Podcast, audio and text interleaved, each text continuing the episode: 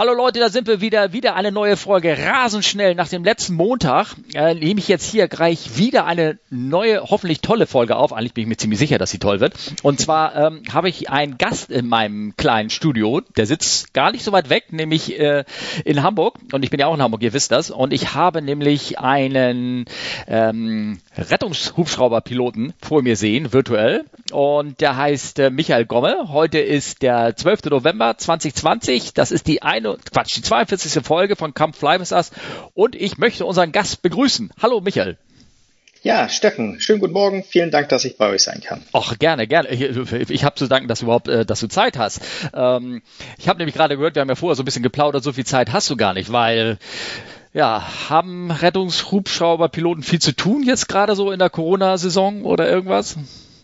Naja, also die Dienste sind natürlich wie vorher. Ähm, wir sind drei Leute auf der Station, drei Piloten, ja. nur drei Leute. Wir haben natürlich noch Ärzte und Rettungsassistenten, dazu kann ich ja gleich noch was sagen. Aber wir sind drei Piloten. Wir teilen uns das Jahr untereinander auf, innerhalb der Regularien mit Ruhezeiten und ähnlichem.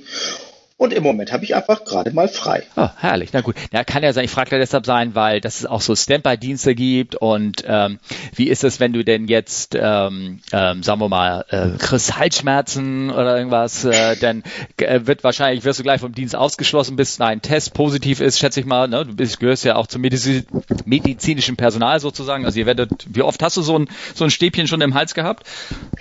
Tatsächlich noch gar nicht, weil ich noch gar keine Symptome hatte. Ah. Ähm, aber genauso sieht das natürlich aus. Es kann natürlich sein, dass jemand ausfällt. Wir haben, ich glaube im Moment 35 Stationen. Ich müsste genau nachrechnen, aber ich weiß es nicht. Ja. Also zwischen 33 und 35 Stationen.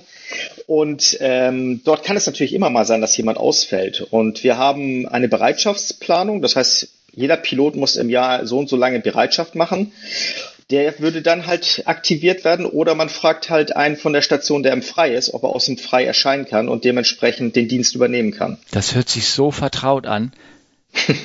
so, Herr, äh, Steffen, sag mal, kannst du dir vorstellen, du hast morgen frei, könntest du dir aber trotzdem mal vorstellen, vorbeizukommen und so. Ach, solche, solche Anrufe kenne ich auch. Das, äh, äh, ist ein spannendes Thema. Es läuft also überall ziemlich ähnlich. Sag, ähm, wie bist du denn, bist, bist du denn, ich habe vorher ja ein bisschen gepostet und gequatscht, also gepostet deshalb, dass ich angekündigt habe, dass du bei uns hier in unserem Podcast kommst und da kamen Fragen rein und viele Fragen habe ich dir, oder die meisten Fragen habe ich, eigentlich habe ich alle die Fragen zugeschickt vor und ähm, ja, Chris, keine Überraschung hier, nein. Und ähm, da sind natürlich die klassischen so mit Landungen und all sowas und ähm, und natürlich vor allen Dingen, wie man, wie man, ja, wie man zu deinem Job kommt. Wahrscheinlich kommst du von der Bundeswehr, oder? Naja, bei mir war das ja damals noch ein bisschen anders. Ich bin ja schon, wie du jetzt ja siehst, äh, ja. schon ein bisschen gesetzter. Ich sehe also da übrigens einen jungen, attraktiven Mann vor mir, also keine Sorge. Aber er trägt ja, also eine Lesebrille, wie ich. Das stimmt auch. nee, ich bin ja jetzt, ich werde 52 und Ach, deswegen ist es bei mir auch schon ein bisschen her. Ja. Aber ähm, bei mir war es tatsächlich so, dass ich wohl mit 13, das haben meine Eltern mir jedenfalls gesagt, das erste Mal gesagt habe, dass ich Hubschrauberpilot werden möchte. Hm. Und das habe ich dann tatsächlich auch so durchgezogen. Und ähm, es gab ja mehrere Optionen. Ich war damals, naja, militäraffin kann man nicht sagen, aber es hat mich interessiert. Militär, Jungs interessiert manchmal ja Militär. Vor allem die Flugzeuge spannend. beim Militär, wenn ich dich mal ganz kurz unterbrechen darf. Das ist ganz komisch, ne? Irgendwie, das, äh, da gucken viele Leute hin, ne? Genau. Und dementsprechend hatte ich mich dann äh, bei der, ich hatte tatsächlich auch während der Schule ein äh, Praktikum bei der Lufthansa gemacht. Mhm.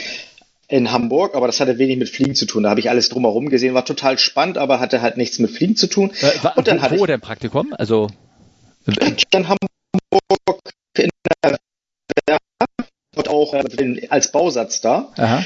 Und da habe ich mir das ein bisschen angeguckt, habe da ein bisschen in der Werkstatt gebastelt und all solche Sachen. Das war total spannend, war halt ein Schulpraktikum. Ja, okay.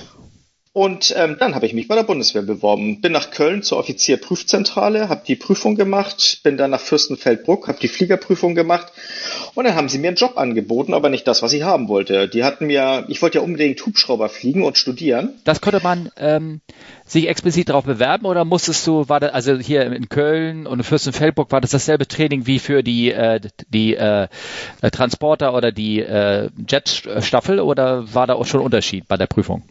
Nein, gar nicht. Man wurde, man bewarb sich für den fliegerischen Dienst bei der genau. Bundeswehr und die Bundeswehr hat dann im Prinzip rausgesucht, was sie braucht und wen sie haben möchte. Mhm. Und ich wollte unbedingt studieren und äh, Hubschrauber fliegen und das alles bei der Marine. Und dann hat man mir gesagt, ja, das ist ja schön, dass Sie das wollen, haben wir nicht, das gibt's gar nicht, ja, wie die Bundeswehr so ist, um ihre Zahlen zu decken. Und äh, im Endeffekt ist mal rausgekommen, ich bin eingestellt worden als Tornado-Pilot mit Studium. Was auch okay war. Also ich, ich dachte, bevor ich gar nicht fliege, äh, fliege ich auch ein Tornado. Und habe dann dementsprechend Obwohl, jetzt immer. Naja, also. Na, ist egal. Sprich weiter. Okay. Ja, also es war nicht meine erste Wahl, aber ich ja. fand es auch nicht ganz unspannend. Aber während des Studiums, nachdem ich den ganzen Marinekram gemacht habe mit Gorch Fock und was man so alles da machte, okay. ähm, äh, bin ich dann, habe ich in Hamburg studiert und da habe ich dann nochmal angefragt, ob es nicht möglich wäre, tatsächlich von äh, der Jetplanung auf die Hubschrauberplanung überzugehen. Und das hat dann geklappt. Ah, okay. Und dann bin ich nach dem Studium ähm, weil die damals die Bundeswehr oder die Marine im Speziellen keine eigene Ausbildungsgruppe hatte, bin ich ähm, nach England gegangen und hab, bin zwei Jahre bei der Royal Navy ausgebildet worden und dann als Pilot zurückgekommen und bin in Nordholz im Marinefliegergeschwader 3 äh, Sealungs geflogen. Ah, okay. Also das ist aber, ähm, Entschuldigung, ich mag so ein bisschen, ähm, da ich kenne mich nicht so ganz aus. Die Sealux ist das äh, auch, äh, äh, das ist doch der ganz große, ne? Ist das eher so für auch so Transport, Rettungshubschraub oder sowas in der Art oder? Äh, nicht ganz. Der oh. ganz große ist tatsächlich die Sea King, die oh. damals und heute auch immer noch SAR macht. Mhm äh, in dem bescheidenen Rahmen, wie Sie es darstellen können. Ja. Ähm, nee, die Sea Lynx ist tatsächlich ein U-Boot-Jagdhubschrauber, der ja. von der Fregatte aus startet, mit einem extrem großen Einsatzspektrum. Also sehr, sehr spannend. War eine, war eine super Wahl. Und ähm, so landen nachts auf dem Schiff, das ist schon, das ist schon spannend. Ähm, wenn dann auch noch ein bisschen Seegang ist. Und U-Boot-Jagd, Überwasserjagd, Truppen absetzen, solche Sachen haben wir gemacht. Außenlastfliegen, Seenotrettung. Also da, ähm, da geistern mir jetzt bei diesen, äh, bei diesen Sachen geistern mir ja so ein bisschen ein paar Szenen so im Kopf rum. Wenn man bei YouTube natürlich da rumgoogelt, es gibt so viele Szenen, wo dann ähm, na, also wirklich schwerer Seegang geht und hinten versucht ein Hubschrauber zu landen und das Ding Decke und her geht, dann ist da so ein Netz, ist da auch so ein Netz hingelegt, manchmal oder sowas kann das sein? Machen die das nicht? Oder das, also manchmal sieht man das, das aber, ne? Ja, es kommt drauf an. Wenn man mit einem Kufengestell auf dem Deck landen möchte, liegt da ein Netz. Aha. Das haben zum Beispiel die Italiener und ähnliche, die sowas mit der UH1 oder ähnlichem fliegen. Oder mit einer 212, 412, ich weiß gar nicht, was die damals hatten. Nee, die Sealungs hat tatsächlich ein Räderfahrwerk mit extrem langen Stoßdämpfern. Die ist extra dafür gebaut worden in der Form. Ja. Und die hat so einen kleinen äh, Fangarm unten drin, der hydraulisch betätigt wird, wenn man aufs Deck in Anführungsstrichen aufschlägt. Ja. Und dann ist da im Deck ist ein Gitter, sieht aus wie so ein großer Grill. Mhm. Und da geht der Fangarm rein. Ah, okay. Und dann, und, und dann hält er den Hubschrauber bis zu einer gewissen Gradzahl und dann kommen aber auch schon die kleinen Helferlein angerannt und äh, machen Ketten oder Lashings an den Hubschrauber, um ihn am Deck zu befestigen. Ähm, das heißt, wenn du landest, musst du aber trotzdem, ich sag mal, ähm, wie, wie nenne ich das jetzt, äh, Aufwärtsschub geben, beziehungsweise also dein, den Hubschrauber noch aktiv am Boden randrücken, solange das Ding ist. Oder machst du das nicht, weil sonst geht der Haken wieder los, oder? Ähm, die Möglichkeit hat man tatsächlich bei der Sealungs. Die ja. kann ähm, tatsächlich den, sich selbst ans Deck randrücken. Ja. Aber das habe ich tatsächlich in der gesamten Laufbahn, die ich bei der Bundeswehr hatte, trotz schwerem Seegang nicht einmal benutzt. Naja. Also das reichte immer so. Warum, ähm, äh, bei den Kufen, hast du gesagt, oder sieht man ja auch, legen die ja so ein Netz aus, ne? Mhm. Ähm, welchen Vorteil oder hat das oder welchen Nachteil hat das auch? Weil ich kann mir vorstellen, dass man auch hängen bleibt und dann wieder abhebt, dann hast du da eine Kufe verfangen drin oder nicht, oder? Ja, auch das gab's schon ja. tatsächlich. Ähm, aber ich denke mal, das ist A, um das Deck zu schützen vor den äh, Kufen, dass das halt nicht abschrappelt. Das ist ja meistens so ein Anti-Skid-Belag auf dem Deck drauf. Ja. Und das andere ist einfach wahrscheinlich, dass es ähm, sich bewährt hat, dass der Hubschrauber tatsächlich in diesem Netz dann nicht so hin und her wackelt. Aber ich weiß es nicht. Wir haben es okay. ja nie selber gemacht. Ah, ich verstehe, alles klar. Ähm, ähm, ja gut, okay, dann, dann, dann, wenn du darüber nicht weißt, brauche ich auch nicht zu fragen, ne? Kann das sein? Ja, hm, okay. Ähm, okay, kann, kann ich mir spannend vorstellen. So, dann warst du wie lange dort bei denen? Ähm, ich war Zeitsoldat auf 15 Jahre. Das heißt, ich habe 88 angefangen und war 2003 fertig. Okay. Und äh, ja, und dann Bewerbung geschrieben und äh, nach Hamburg wieder zurückgekommen. Da kommst du auch her, oder? Aus Hamburg.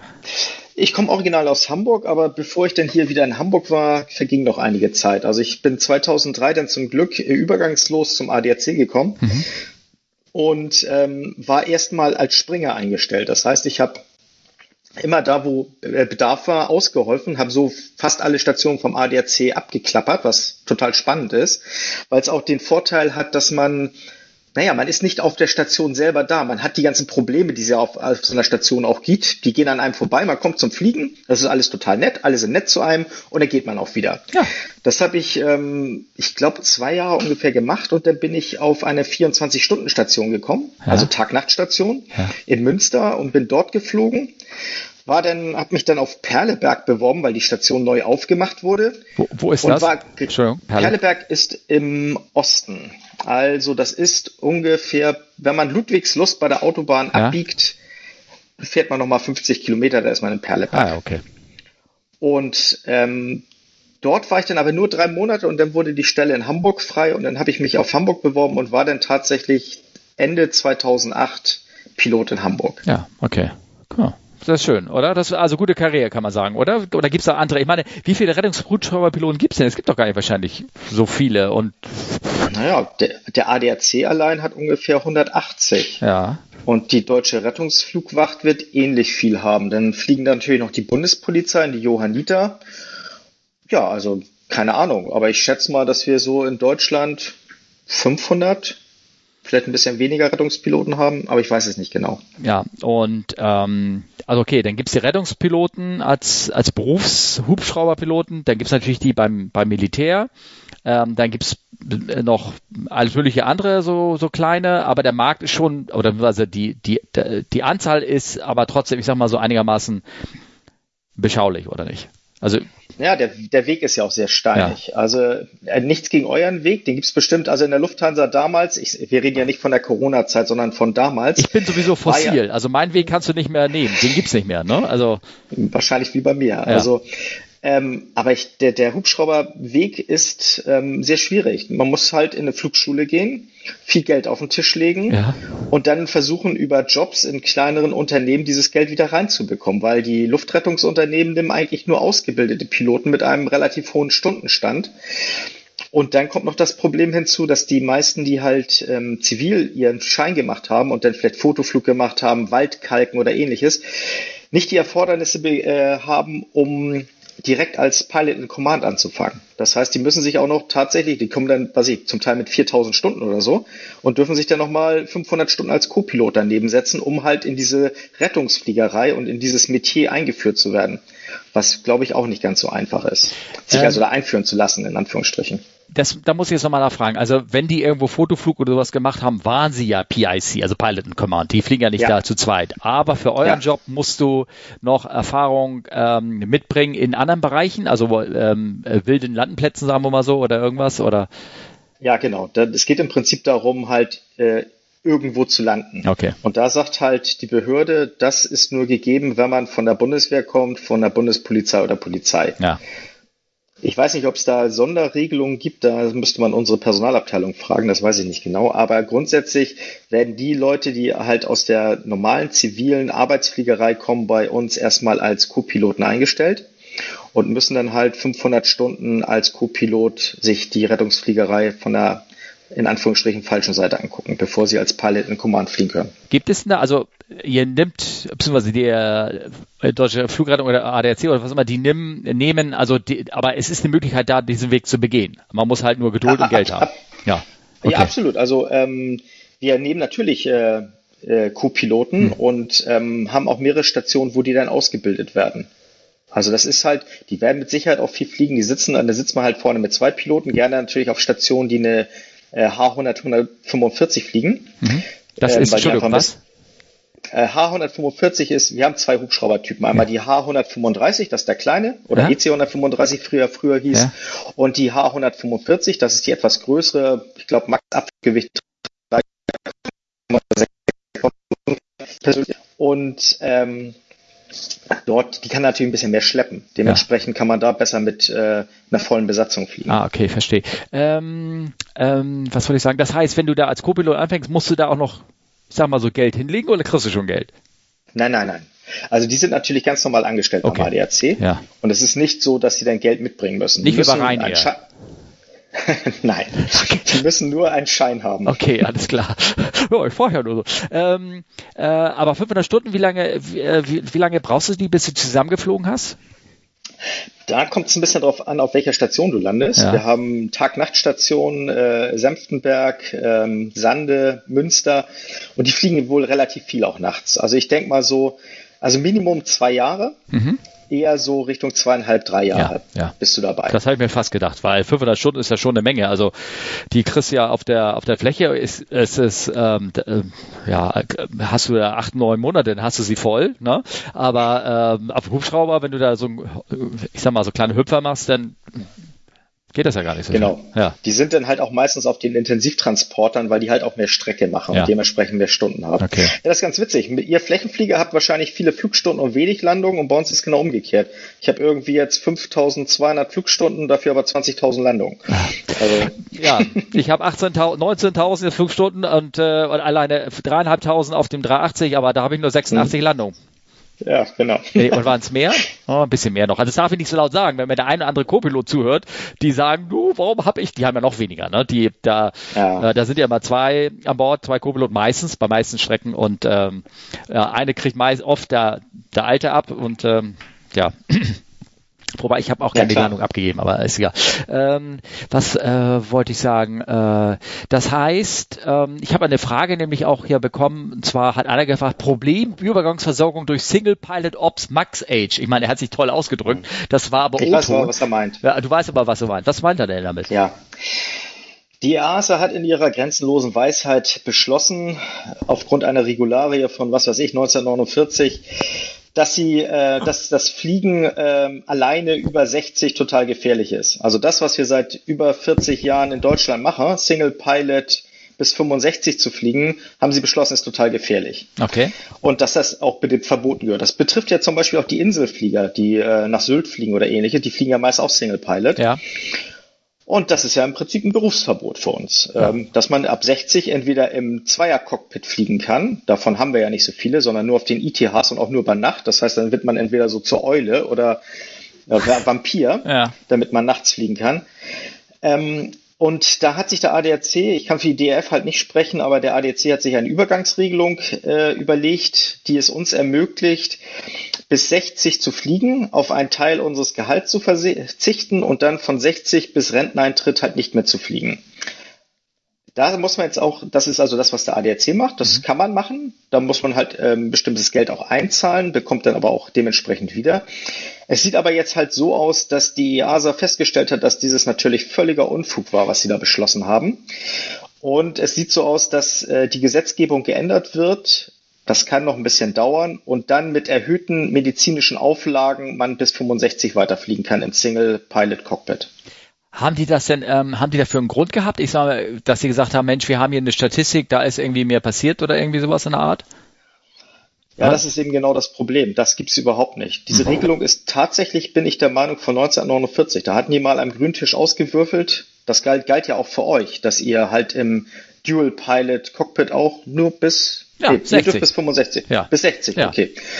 Ja, und ähm, das, es gibt da überhaupt gar keine Erhebung zu. Also der ADAC hat Studien dazu angestellt und es ist ja nichts passiert. Also es ist ja nicht in den letzten 40 Jahren irgendjemand in der Rettungsfliegerei abgestürzt, weil er einen Herzinfarkt hatte oder ähnliches. Aber ich glaube, ich glaube, das war so, dass du, ähm, wir konnten bis 60 nur arbeiten, weil wir eine ATPL hatten. Mhm. Mit einem CPL konntest du länger arbeiten.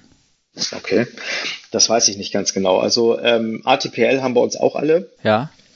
Und ähm, für uns betraf einfach nur die Regelung, dass sie es halt geändert haben. Weil in Deutschland gab es halt, wir haben auch immer noch eine Ausnahmeregelung im Moment. Mhm. Und diese Ausnahmeregelung wird wohl auch so lange fortgeführt, bis die Gesetzgebung sich wieder geändert hat.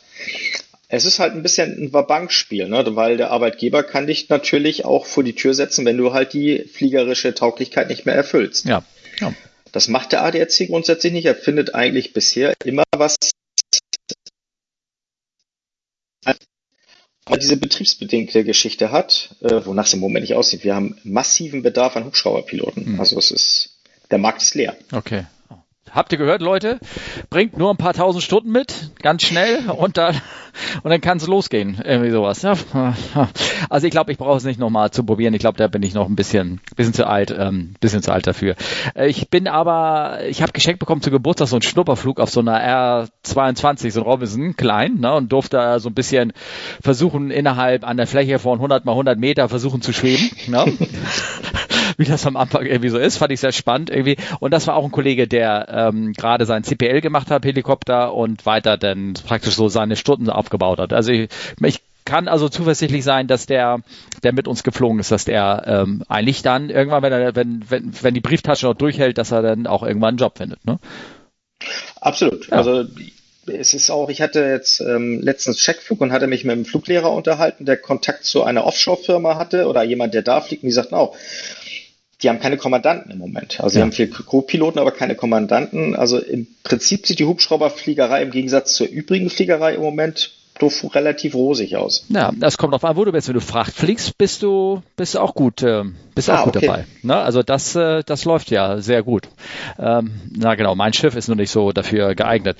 Ähm, was ich fragen soll, beziehungsweise was andere Kollegen hier gefragt haben oder unsere Hörer war so, äh, wieso, wieso sind manche Stationen, Stationen 24-7 besetzt? Ich glaube, du hast ja gerade schon gesagt, also manche Stationen gibt es und äh, manche haben nur Betrieb tagsüber oder, oder, oder nicht nachts oder wie immer das gibt. Genau. Also wir haben ja, wir müssen unterscheiden zwischen zwei Arten von Stationen. Wir haben einmal die Rettungstransport-Hubschrauberstation. Das sind die, die hauptsächlich Primäreinsätze fliegen. Das heißt, das, was Unfall auf der Autobahn schnell hin, landen, versorgen, einpacken, im Endeffekt wieder wegfliegen. Und dann gibt es die Stationen, die als Intensivtransport-Hubschrauber fliegen, die dann zum hauptsächlich äh, Verlegung von Krankenhaus zu Krankenhaus machen. Ja. Und äh, diese Stationen sind ganz häufig die 24, oder das sind eigentlich immer die ITH-Stationen, die auf 24-Stunden-Stationen sind, weil nachts, äh, jedenfalls in der kürzeren Vergangenheit, ähm, Primäreinsätze eher nicht gemacht wurden, weil im unwegsamen Gelände einfach mal nachts landen, das ist total gefährlich. Man sieht die Hochspannungsleitung nicht.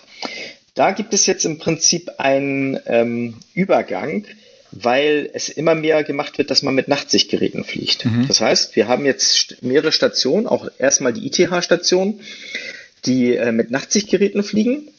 Und es kommen jetzt halt auch äh, Primärstationen hinzu über eine Randzeitenerweiterung. Das heißt, die fliegen über die äh, Tageszeit hinaus noch ein oder zwei Stunden und dann mit Nachtsichtgeräten, um dort auch noch die Primärrettung äh, zu gewährleisten. Weil man kann sich natürlich vorstellen, dass äh, in der Nacht nicht so viel passiert wie am Tag, weil die Leute halt schlafen. Ja, okay. Aber um trotzdem auch das abzudecken, wird halt versucht, oder es wird nicht nur versucht, sondern auch gemacht, mit Nachtsichtgeräten zu fliegen, was natürlich einen extrem hohen Trainingsaufwand bedarf und auch viel ähm, Erfahrung erfordert, um mit Nachtsichtgeräten im Gelände zu landen. Hast du das bei der Bundeswehr ähm, gemacht auch? Nee, also so. ich habe persönlich noch nie mit Nachtsichtgeräten geflogen. Der Hubschrauber, den wir bei der Bundeswehr hatten, die Sealungs, die hatte so einen kleinen R2D2 vorne drauf, ein Forward-Looking Infrared. Mhm. Und äh, damit konnte man halt ganz einfach nach vorne gucken. Da brauchte man keine Nachtsichtgeräte. Aha, okay. Willst du da noch eine Einweisung drauf machen dann? Irgendwie müssen oder? Das hängt ein bisschen davon ab, äh, wie die Planung für unsere Station ist. Also der ADAC rüstet jetzt nicht beliebig alle Stationen mit Nachtsichtgeräten aus. In Hamburg gibt es noch eine spezielle ähm, Problematik mit, ähm, wir haben nur eine Genehmigung von 8 bis 21 Uhr zu fliegen im Boberg. Ja. Das hat äh, damals äh, mit einer Anwohnerproblematik zu tun, die sich damals mit Sicherheit nicht zu Unrecht über den Fluglärm auch beschwert hatten. Aber es werden jetzt Stationen ausgesucht, so langsam, wo man halt äh, das schauen kann, ob es sinnvoll ist vom Einsatzspektrum, ähm, dort mit Nachtsichtgeräten zu fliegen. Da wird die, werden die Besatzung geschult und dann kann das losgehen. Aha, okay. Ähm, ähm, ich meine, Boberg, ich, ich bin in Hamburger, ich kenne das, die haben ja sehr viel, ähm, also nicht, ähm, äh, ich sag mal so, ähm, große Abteilung von, äh, ich glaube, für Rückenverletzungen und all sowas in der Art. Ne? Kann das sein? So habe ich das in Erinnerung. Also Bo ja, Boberg ist äh, spezialisiert auf Brandverletzte. Ah. Und äh, Querschnittzentrum. Ja, genau, richtig. Genau kann aber auch eigentlich alles anders. Wir sind also ein Krankenhaus der Maximalversorgung. Okay. Das heißt, ähm, äh, ist das ein Grund für, also die ersten Dinge, die du gesagt hast, Brandverletzung und Querschnitt, ist das ein Grund für Hubschraubereinsatz besonders? Ja, also man kann natürlich sagen, dadurch, dass die ähm, Kliniken, die Brandverletzte aufnehmen können, relativ rar gesät sind. Also es ja. gibt immer Zentren, die das können. Und die Wahrscheinlichkeit, dass der Brandverletzte natürlich sich genau neben dieser Klinik verbrennt, ist natürlich eher gering. Dementsprechend macht das schon Sinn, da einen Hubschrauber hinzuschicken zu Brandverletzung. Und bei Querschnitt oder beziehungsweise Verletzung der Wirbelsäule macht der Hubschrauber auch Sinn, weil der Transport einfach viel schonender ist okay. im Hubschrauber. Ja, okay. Ah, witzig. Wir haben da, glaube ich, nachher noch Fragen und auch warum bei manchen bei manchen Sachen immer der Hubschrauber kommt, in manchen Gebieten, also ich habe zum Beispiel, ich kann die Frage ja vorziehen, da ist nämlich einer, der hat gefragt, ich glaube, der kommt aus der Ecke von, von Leipzig, da ähm, hat er gesagt, so eher wirtschaftliche. Was kostet die Flugminute, Spritverbrauch und so weiter? Ich glaube, darüber kannst du nicht genau Auskunft geben, aus diversen Gründen, aber er sagte immer, bei uns hier kommt immer der Notarzt mit dem Hedi, immer, Anführungsstrichen, der Notarzt mit dem Hedi. Ist das, ähm, hängt das ab von ländlichen Gebieten dann? Also wie gesagt, ich glaube, Leipziger Umland, ich habe ich jetzt geraten, ich meinte, da kommt er her. Also zu den Kosten kann man erstmal so sagen, dass das ganz interessant ist. Ähm, in unserem Föderalismus wird tatsächlich äh, in jedem Bundesland die Kosten einzeln ausgehandelt. Das heißt, da wird eine Kassenverhandlung mit den Krankenkassen gemacht und dann wird sich auf einen Minutenpreis geeinigt, der tatsächlich in jedem Bundesland unterschiedlich sein kann. Mhm. Okay. Das heißt, es kann sein, dass die Hubschrauber in dem einen Bundesland äh, kostendeckend fliegen und in dem anderen nicht kostendeckend. Ah, okay. das klar. ist dann halt eine Mischkalkulation. Ja. Ansonsten muss man sich das so vorstellen, ähm, es das, gibt ganz eine kurz, bestimmte. Das, ja. das funktioniert so, dass, dass ähm, ein Bundesland, es wird eine Ausschreibung gemacht, ne? Und dann kann sich der ADC oder Deutsche Luftrettung oder wer immer, wer da existiert, ähm, können sich darauf bewerben und äh, und das dann, ob sie die Voraussetzungen erfüllen oder nicht, und dann ähm, bekommen sie den Auftrag sozusagen oder nicht den Auftrag für den einzelnen Flug, aber das ähm, das Gebiet dann zugeteilt, ne? Genau, das ist ähm, aber unabhängig von den Kassenverhandlungen. Also so. ja, es gibt Ausschreibungen für bestimmte Standorte. Man kann also nicht beliebig, normalerweise jedenfalls, das machen auch einige Anbieter, einfach mal einen Hubschrauber irgendwo hinstellen, mhm. nachdem man das mit dem Landrat beschlossen hat und dann sagen, hallo, hier sind wir und wir hätten auch Lust und Laune.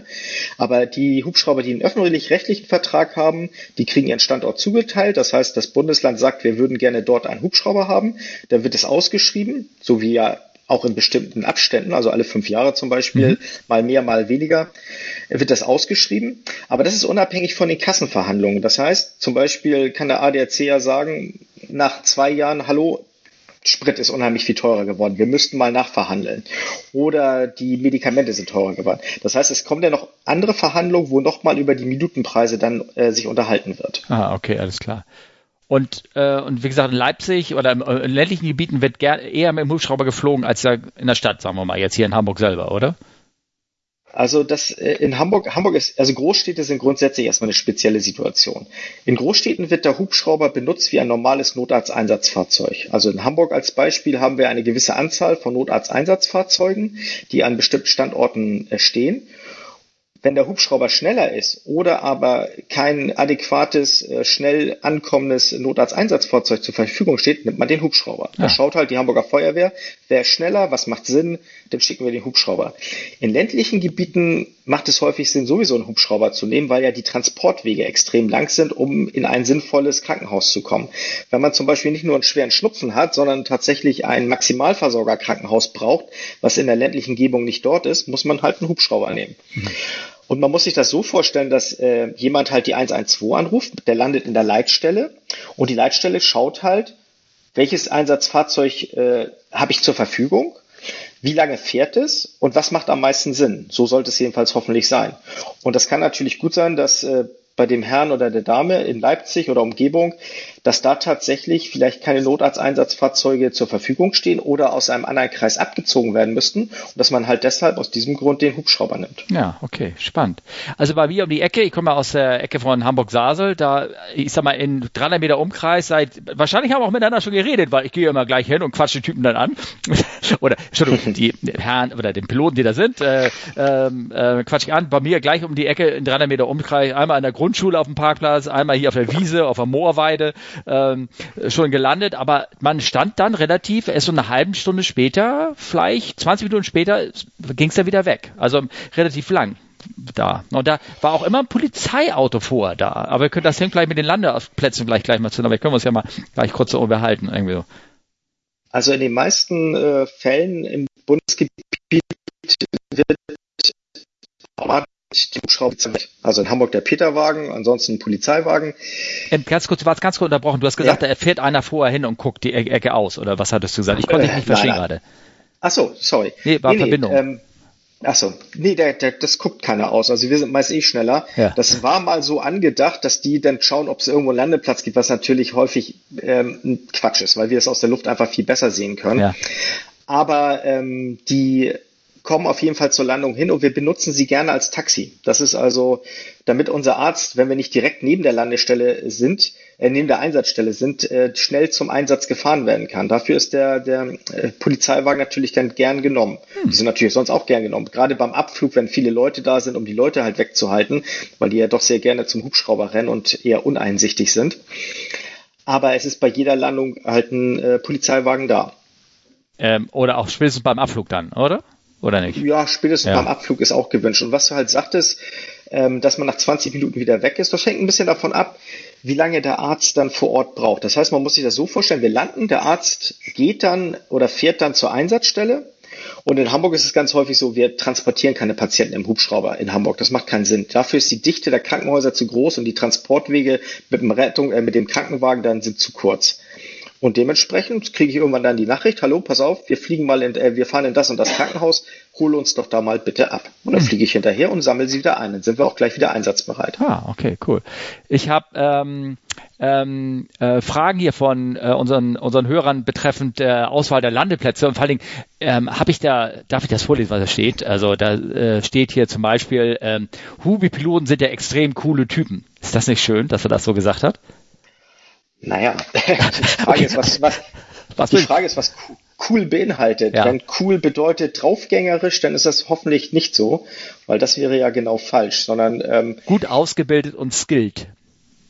Das, ähm, das wird toll. Ja. Also wenn das, wenn wir so gesehen werden, ja, dann ist das schon. wirklich super. Ja. Aber ähm, zum, zu dem Thema Landeplätzen, das ist ganz einfach so, wir haben zum Beispiel in Hamburg ganz, ganz, ganz viele Landeplätze, die wir kennen die wir auch in einem tatsächlich ganz analogen Stadtplan aufgemalt haben.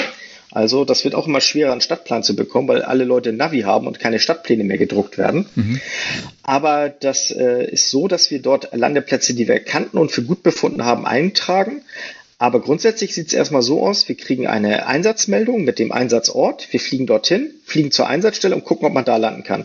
Und, und dann dreht ähm, man immer. Ja. Ganz kurz, das ist der ganz normale Straßennamen oder irgendwie sowas schon. Also ganz genau. gleich Kellinghusenstraße 34 kommen Sie vorbei, so ungefähr. Genau, ja. weiß man gleich, das wird schwer. Ja, genau. Also, Deswegen habe ich es auch gesagt. ja. Für Leute, genau so unsere Hörer, das ist mitten in der Stadt, da ist äh, Wochenmarkt möglichst noch und dann ist da auch nicht was los, das geht nicht, ne? wahrscheinlich. Genau. Ja. Und dann sucht man sich halt dann dort einen Landeplatz aus, äh, möglichst groß. Also ich bin ein Freund von großen Landeplätzen, der eine Hörer hatte ja auch da zwei Beispiele von YouTube geschickt, die natürlich auch ja, auf jeden Fall das andere Extrem zeigen. Man kann auch sehr eng landen, aber ich persönlich bevorzuge sehr große Landeplätze, nicht weil ich es nicht könnte, sondern weil man da die Chance äh, minimiert, etwas kaputt zu machen. Früher hatte man in Hamburg ganz viele Fußballplätze, Ascheplätze. Die werden immer weniger. Kunstrasenplätze ist ein Problem. Da macht man gerne den Kunstrasen kaputt. Wenn man da mit dem Hubschrauber drauf landet, das sollte man sich sehr gut überlegen. Der hat Sand Genauso, nämlich dazwischen drin, ne? Und den pustest du genau, raus genau, und dann ist er kaputt wahrscheinlich, ne? Oder? Genau. Ja. Aber das kostet auf jeden Fall relativ viel, den wieder in Stand zu setzen. Okay. Was man natürlich auch machen kann, ist auf der Straße landen, ist im Feierabendverkehr auch keine ganz schlaue Idee in Hamburg. Mhm. Das führt zu Zerwürfnissen mit, den, äh, mit der restlichen Bevölkerung. Also das sollte man sich gut überlegen. Aber finden tut sich eigentlich immer ein Landeplatz, der halt mal näher, mal äh, oder mal weiter von der Einsatzstelle entfernt ist. Ich habe mal auch so ein Video gesehen, da sind sie auch gar nicht mal so eng irgendwo gelandet. Das war, glaube ich, in England eine Szene. Und beim Abheben ähm, hat er so einen so einen Mülleimerdeckel hochgezogen und dann in seinen eigenen Rotor von, von oben vom runter rein, hat ordentlich geknallt. Ähm, er ist aber abgehoben damit, aber das habt ihr natürlich auch, FOD, ne? also dass euch da irgendwas um die Ohren fliegt, oder nicht? Ja, also das äh, hatten wir tatsächlich, oder es gibt die eine Variante FOD, dass man was aufwirbelt und sich durch einen Hauptrotor zieht oder im schlimmsten Fall durch einen Heckrotor, was der Bundespolizei passiert ist. Die haben sich eine Ikea-Tüte in den Heckrotor gehauen und die ist so massiv, die hat den ganzen Heckrotor zerlegt. Die, diese blauen, meinst du? Diese, genau. oder gelben, diese Dinge. Diese, ja. diese gewebten. Ja. Die, das hat den ganzen Heckrotor zerstört. Und, ja, eine Variante und natürlich aufgrund Ich muss dich ganz kurz wieder unterbrechen, ja? Entschuldigung, weil es war wieder eine Störung. Äh, also alle drei ah. Minuten, äh, alle Minute ist einmal so für, für fünf Sekunden nichts zu hören. Hat den Heckrotor zerstört und konnte sie damit noch fliegen oder, oder? Nein, nein, nein. nein. Die konnten den zum Glück landen ja. und es ist niemand was passiert. Mit einem kaputten Heckrotor fliegt keiner mehr. Ja, ja kann ja sein, dass das der Heckrotor, äh, nee, das ist mir klar, das ist der absolute GAU für euch, wenn das Ding kaputt geht. Das ist mir schon klar. Aber kann ja sein, dass er, dass, dass sie damit noch fliegen konnten, wohin, irgendwo äh, Ausweichlandung und dann, äh, aber das, sie konnten gerade noch landen und dann, und dann, ja, ja okay. Die, die, Heckrotorwelle ist tatsächlich abgeschert, da war nichts mehr mit Heckrotor. Oh, okay. Und ähm, dementsprechend haben sie ja ganz viel Glück gehabt und zum Glück ist niemandem was passiert. Okay, verstehe. Und, du sagst ähm, mir, wenn das ja. mit der Zeit. Wir können auch Pause machen oder irgendwas im, im, im Podcast alles, hier. Also, weil, alles ja? gut, ich ja. habe alle Zeit der Welt. Okay. Bis zu dem Moment, wo ich nachher irgendwann an meinem Auto schrauben muss. Aber das dauert noch ein bisschen. klar. Ähm, die andere Variante ist natürlich die, dass man bei der Landung was übersieht das ist natürlich auch, es passiert. Wir landen ja nicht wie ihr auf einer, in Anführungsstrichen, drei Kilometer langen Runway, wo meistens nur vielleicht ein paar Vögel in der Gegend rumfliegen, die stören oder heutzutage auch ein paar Drohnen. Oh, also Fuchs ich habe zum Beispiel, mal, aber okay. Oh, aber okay. Der Arme. Ja. passiert. Nee, bei, bei, mir ist tatsächlich in der Anfangszeit einmal passiert, das lag ein bisschen an der Kommunikation im äh, Cockpit. Ich habe eine Laterne übersehen. Ich habe oh. tatsächlich mit dem Hauptrotorblatt eine Laterne getroffen stand dann auch relativ lange auf der Straße, habe dann auch eine Seite 3 in der Bildzeitung bekommen mit vollem Namen und Gesicht und allem drum und dran. Das Die fand mein Kumpel sehr. Ne? Ja. ja, so ist super. Ja, toll. Im Endeffekt ist, ist nichts passiert, außer dass man den Satz Rotorblätter tauschen musste, was auch nicht schön ist. Aber solange nur Materialschaden ist und kein Personenschaden, dann ist das wirklich alles gut gelaufen. Okay. Und bei den vielen Flugbewegungen, die wir haben, ähm, und gerade halt, wie gesagt, im nicht vorhersehbaren Gelände zum Teil, ähm, passiert doch relativ wenig. Ich habe mal, ähm, das ist eine Frage, die ich mir gestellt habe, weil ähm, ich habe mal einen Bericht ähm, ähm, gelesen, da war das äh, über Rettungshubschrauberpiloten in Kalifornien am Highway Number One, also die praktisch ähm, äh, dort zu den Unfällen geflogen sind, die auf dem, ja, an, an der Küste passiert sind, auf dem, auf der berühmten Straße sozusagen, die an den Bergen da langs geht. Und das war, wie sie denn da nachts anfliegen, halt immer vom Wasser aus. Sie haben eine Seite, die natürlich hindernisfrei ist einigermaßen. Und dass sie dann, ähm, und ich frage nur, ob das, ob ihr auch solche speziellen Verfahren habt oder anwenden müsst, dass du vorwärts reinfliegst, also würden sie es machen, halt vorwärts auf den Highway zu, nachts auch, so dass die Hindernisse ihnen entgegenkommen und wenn sie abfliegen, rückwärts zurück, damit weil sie wissen, hinter ihm ist das Meer, so können sie wieder zurückfliegen. Ja, das ähm, tatsächlich ist das ein ganz normales Abflugverfahren, ja. das wir machen. Das nennt sich Kategorie A-Verfahren in, in der Hubschrauberfliegerei. Je nachdem, wie die Landestelle beschaffen ist, gibt es halt verschiedene Verfahren. Wenn man, wir, wenn wir auf, Flug, auf dem Flugplatz starten, fliegen wir ganz normal nach vorne weg. Ja. Weil da ist ja genug Ausweichfläche, wenn das Triebwerk ausfällt, dass man halt direkt wieder landen kann. Das gibt es zum Beispiel auf dem Dachlandeplatz nicht. Das heißt, wenn ich äh, nach senkrecht nach oben gehe und losfliege und mir fällt dann das Triebwerk aus, dann war's das. Ja. Dann hat man keine Chance. Dementsprechend macht man dort auch einen Rückwärts-Takeoff. Und das wird das sein, was die Amerikaner dort gemacht haben. Mhm. Man macht einen Rückwärts, wobei die da nicht, weiß ich nicht, ob die da wieder hätten landen können, je nachdem, wie sie, wie der Platz dort ist. Aber diese Kategorie A-Verfahren, die wir machen, sind so, dass wir vom Dachlandeplatz rückwärts zurückgehen und ab einem bestimmten Punkt entscheiden, okay, wenn jetzt das Triebwerk ausfällt, schaffe ich es, über die Hinderniskulisse wegzufliegen Dementsprechend ist dann auch Go. Das ist dann der Take-off Decision Point, an dem wir entscheiden, jetzt können wir wegfliegen und dann fliegen wir nach vorne weg. Ganz kurz, vorher, für unsere ja, Zuhörer, ihr habt zwei Triebwerke, ne? Genau, in der Rettungsfliegerei gibt es nur noch Hubschrauber mit zwei Triebwerken. Okay. Also das äh, alles, was vorher ein Triebwerk hatte, darf die meisten Landeplätze nicht mehr anfliegen. Zum Beispiel in der Stadt darf man nichts mehr anfliegen mit einem Triebwerk. Dementsprechend sind alle Rettungshubschrauber mit zwei Triebwerken ausgerüstet. Okay. Dazu hätte ich gerne nachher noch eine technische Frage. Aber wir bleiben mal ganz kurz bei den, bei den äh, äh, Landungen und ähm, wegen gesagt hast, wegen Parktech. Also ein Kollege hat hier die Frage gestellt, ähm, hat ihn gewundert, dass er da gelandet ist, weil das Parktech hatte eine Gewichtsbeschränkung von zwei Tonnen. Ich weiß gar nicht, wie schwer ist euer Hubschrauber? Also unser Hubschrauber gibt's, den gibt's ja in verschiedenen Ausführungen, ja. aber den, den wir zurzeit haben, hat 2835 Kilo maximales Abfluggewicht. Okay. Das ist ja nicht das Realgewicht. Ja. Ähm, wir sind nicht, wir fliegen nicht die ganze Zeit am Volllimit. Das heißt, wir sind eher weniger betankt, um halt äh, Reserven auch zu haben. Dazu muss man natürlich sagen, ähm, einem Parkplatz ist. Und ähm, zwei Tonnen ist relativ wenig, weil wenn man mal überlegt, so, eine, so ein großer SUV, der wiegt über zwei Tonnen. Ähm, aber ich hatte auch schon mal das. Ich bin auf dem Parkdeck gelandet und dann kam halt der Besitzer und sagte, ja, hallo, wir haben hier zweieinhalb Tonnen. Die Frage ist ja auch, was für eine Belastung, auf welcher Fläche die Belastung ja, ist. Ja, genau. Ob das auf einem Quadratmeter ist. Da muss man natürlich auch dazu sagen, in Deutschland gibt es auch eine relativ große Toleranz. Als Beispiel, auf dem Acker St. Georg ist auch schon mal eine Seeking gelandet, obwohl die eigentlich nur bis, weiß ich nicht, sechs Tonnen haben oder so.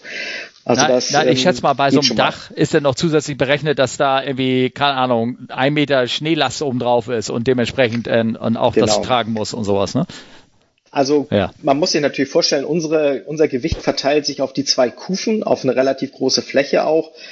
Aber ähm, ja, wir haben bisher noch keine Klagen gehabt, dass das äh, Parkhaus Risse bekommen hat. Ja, das kann ich mir auch nicht vorstellen. Also das geht ja nicht. Aber mit den Landeplätzen, das wäre doch mal die Frage. Also ihr habt nicht irgendwie, gibt es irgendwie manche Landeplätze, wo eine Einweisung braucht oder brauchst du, brauchst du eine Einweisung für dein, für dein Krankenhaus, dein, dein, deine Homebasis? Ich meine, die kriegst du sowieso, wenn du da anfängst, weil die muss ja sowieso Probe fliegen oder sowas. Aber gibt, sagen wir mal, gibt es da irgendwelche Punkte, ich, ich nenne jetzt mal Hafen City oder irgendwie sowas hier in Hamburg, viele Hochhäuser, ähm, da gibt es aber eine spezielle äh, Gebiet, meinetwegen vor der Elfi, weiß ich, ist so ein großer Parkplatz, da könnte man, könnte man landen, aber nur mit Einweisung oder irgendwie sowas. Gibt's, gibt's sowas? Habt, nee.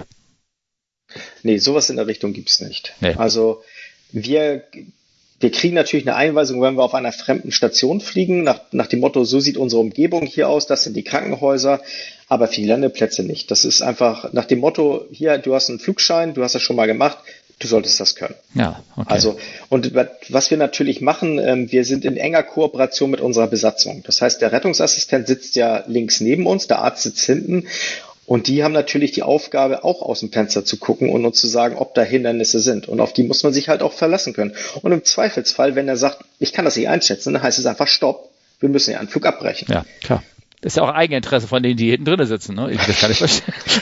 Ja, total. ja, kann, kann, kann ich vorstellen. Ähm, aber äh, das heißt nochmal auf dieses, äh, ich verlinke die Videos auch äh, in, in den Shownotes gleich. Ähm, der eine, der, das war wirklich beeindruckend. Das war ja so eine Reihenhaussiedlung und der, ich glaube, der Park, der, der ist gelandet auf so einem Parkplatz für zwei Autos, schätze ich mal. So, so, da fehlte noch der Carport darüber sozusagen. Also mehr größer war das gar nicht. Und da ist er gelandet. Also du, du hast, ähm, kann das sein, dass manche äh, Basen oder irgendwas euch äh, Vorgaben geben? Also da hättest du nicht landen dürfen oder das ist gegen deine, deine Regelung oder gibt es überhaupt irgendein Limit sozusagen, wenn du dann sagst bei der Auswahl der Landeplätze? Naja, also es gibt natürlich. Ähm, Außer physische Rot, ne? Also das, wo du einfach, weil das einfach zu eng wird oder irgendwas, aber. Genau, also zu eng ist das Limit. Ja. Und natürlich in Hamburg gibt es zum Beispiel, man sollte nicht in der israelischen Botschaft landen in Berlin. Da gibt es deutliche Komplikationen und in Hamburg sollte man nicht am Seegerichtshof landen. Das ist nämlich internationales Gebiet, das ist absolutes No-Go. Ah, okay. Ansonsten dürfen wir überall landen. Oh unter der, Voraussicht, äh, unter der Voraussetzung, dass man natürlich abwägt, ob man da einen riesen Kollateralschaden anrichtet. Das bringt natürlich nichts, irgendwo auf dem Markt zu landen, jeden äh, alles in Schutt und Asche zu legen, um dann zu sagen, oh, ja Mensch, das war ja nur ein schwerer Schnupfen und ihr seid jetzt abbestellt. Ja. Ähm, da muss man mal die Verhältnismäßigkeit ja, ein bisschen klar, äh, abwägen. Bei mir ist es zum Beispiel so, es gibt, ich lande ungern auf Straßen. Das liegt einfach daran, weil es immer ein Riesenchaos gibt. Seite Aber auf drei. der Straße, ich sag nur eins, Seite ja, drei. Ne? Seite 3 ist, abgesehen davon, auch wenn man keine Laterne ja, trifft, ja. Ähm, man staut, dass die Autofahrer wollen unbedingt gegen den Hubschrauber gegenfahren, das nervt total. Ja.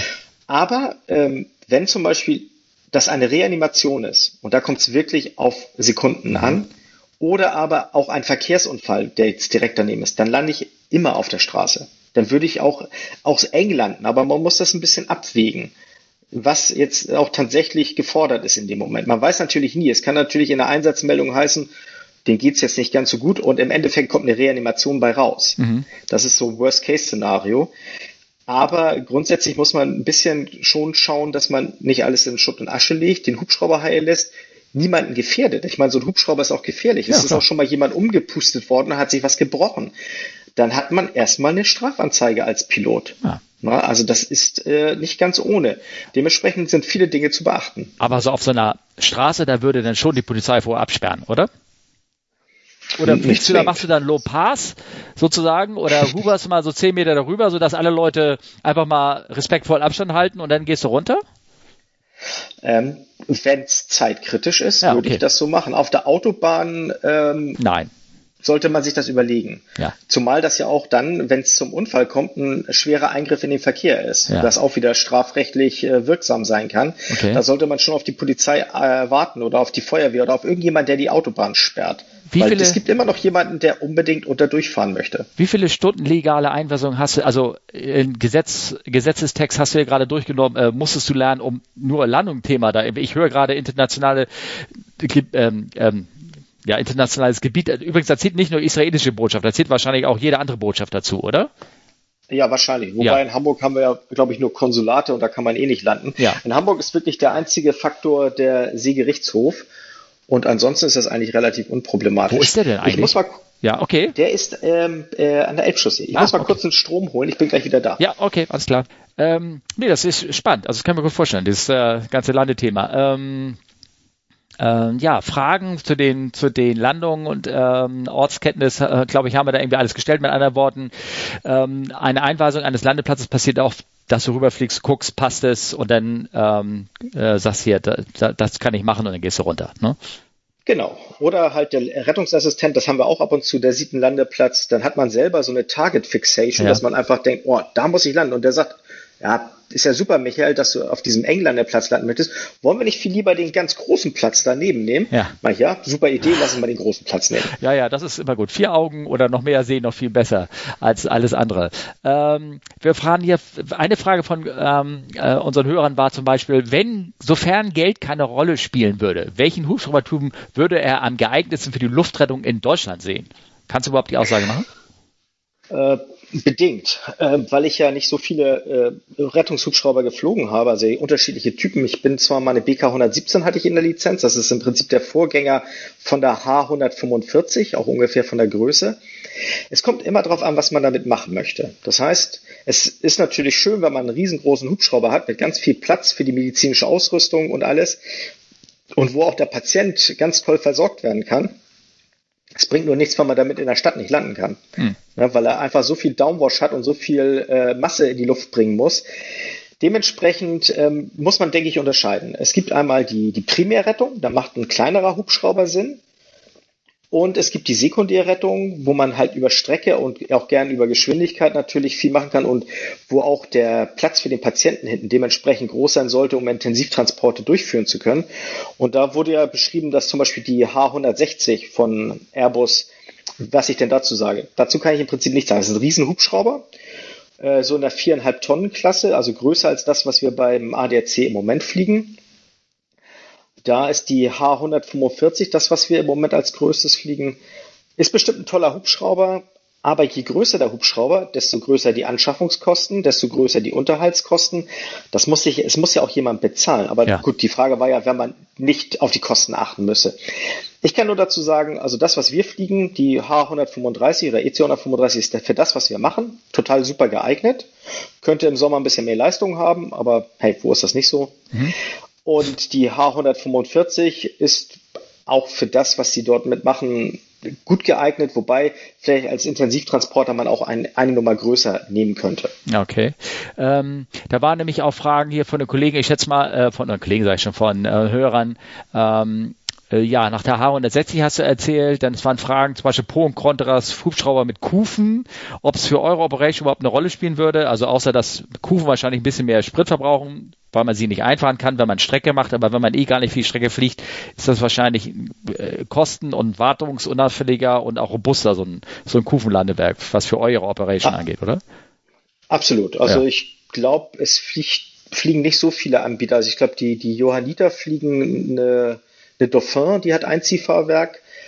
Das macht natürlich über Strecke, kann das was machen, aber gerade äh, auf matschigen Boden und ähnlichem Landen ist mit einem Räderfahrwerk dann auch nicht ganz so schlau. Also, und ich denke mal, das ist auch von den Kosten, es ist teurer äh, in der Anschaffung erstmal. Aber ähm, zum Beispiel gibt es die H145 und 135 Ziehfahrwerk. R-Klasse Einziehfahrwerk ist eher ungewöhnlich. Das ist tatsächlich eher in Richtung H160 und ähm, da landet man meist eh auf äh, größeren Flächen, die befestigt sind, als dass man irgendwo äh, in Anführungsstrichen auf dem Feld landet beim Reitunfall, wo man noch die Chance hat, im Winter oder im, im Herbst oder Frühling einzusacken. Das also jetzt einfach stelle ich mir vor, weil äh, wenn du so ein, ein Fahrwerk hast mit äh, drei Punkten, ist halt die Flächenbelastung, punktuelle Belastung größer und dann sackst du ein oder würdest du mit einem mit einer Kufe eher nicht einen äh, Kuchen. Habt ihr denn im Winter andere Kufen dran, irgendwie breitere oder irgendwas, um das zu berücksichtigen? Oder? Wir haben hinten eh einen Einsinkschutz dran an der Kufe. Das also. heißt, da, wo das meiste Gewicht bei der Landung äh, ist, da ist ein Einsinkschutz. Und die Hubschrauber, die in Gebieten fliegen, wo sie halt äh, viel Schnee haben, die machen sich dann halt Schneebretter im Winter dran. Ja, okay, alles klar. Ah, witzig. Ähm, aber dann jetzt mal eine technische Frage. Einziehfahrwerk, muss man das haben beim Flug, einem Hubschrauber gewisser Größe, weil dann die Kufe nicht mehr gut ist oder irgendwas. Ich meine, ich überlege so alle großen Transporthubschrauber, die haben alle irgendwann ein Fahrwerk drunter.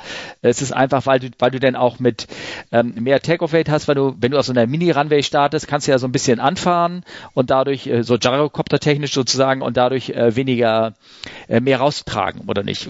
Stelle ich mir das richtig vor, so technisch gerade?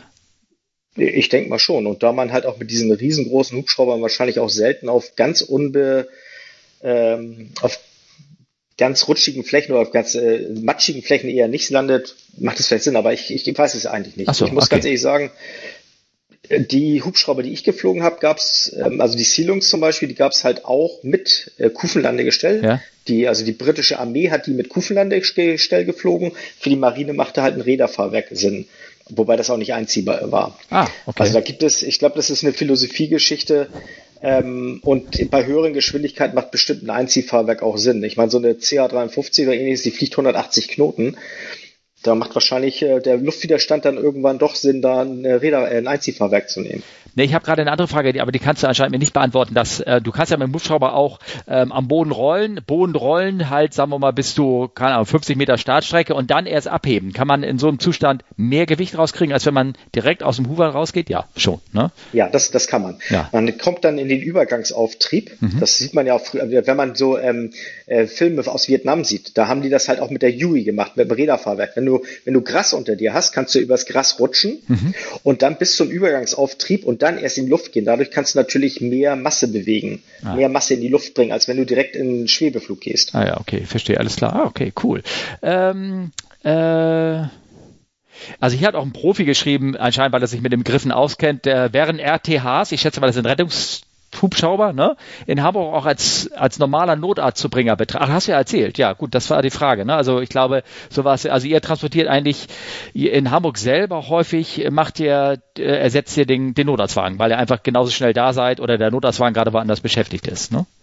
Genau, und ähm, die Transporte in Hamburg sind eher dann, wenn man Spezialfälle hat. Was ich, man ist in Rissen, hat eine Verbrennung, mhm. die, die packt man natürlich in den Hubschrauber und bringt sie nach Boberg. Ja, okay. Aber ansonsten ähm, transportieren wir relativ selten in Hamburg und sind einfach wie ein jetzt normales Notarzteinsatzfahrzeug. Ich habe eine eine Geschichte wurde mir so erzählt. Ich weiß nicht, ob die irgendwie stimmt. Vielleicht kannst du sie ja bestätigen. Vielleicht warst du sogar da irgendwie dabei oder irgendwas in der Art. Es gibt eine, eine Geschichte, wobei ich glaube, das war irgendwie noch ein alter, ist eine ganz alte Geschichte, die ist bestimmt 10, 12, 13 Jahre alt.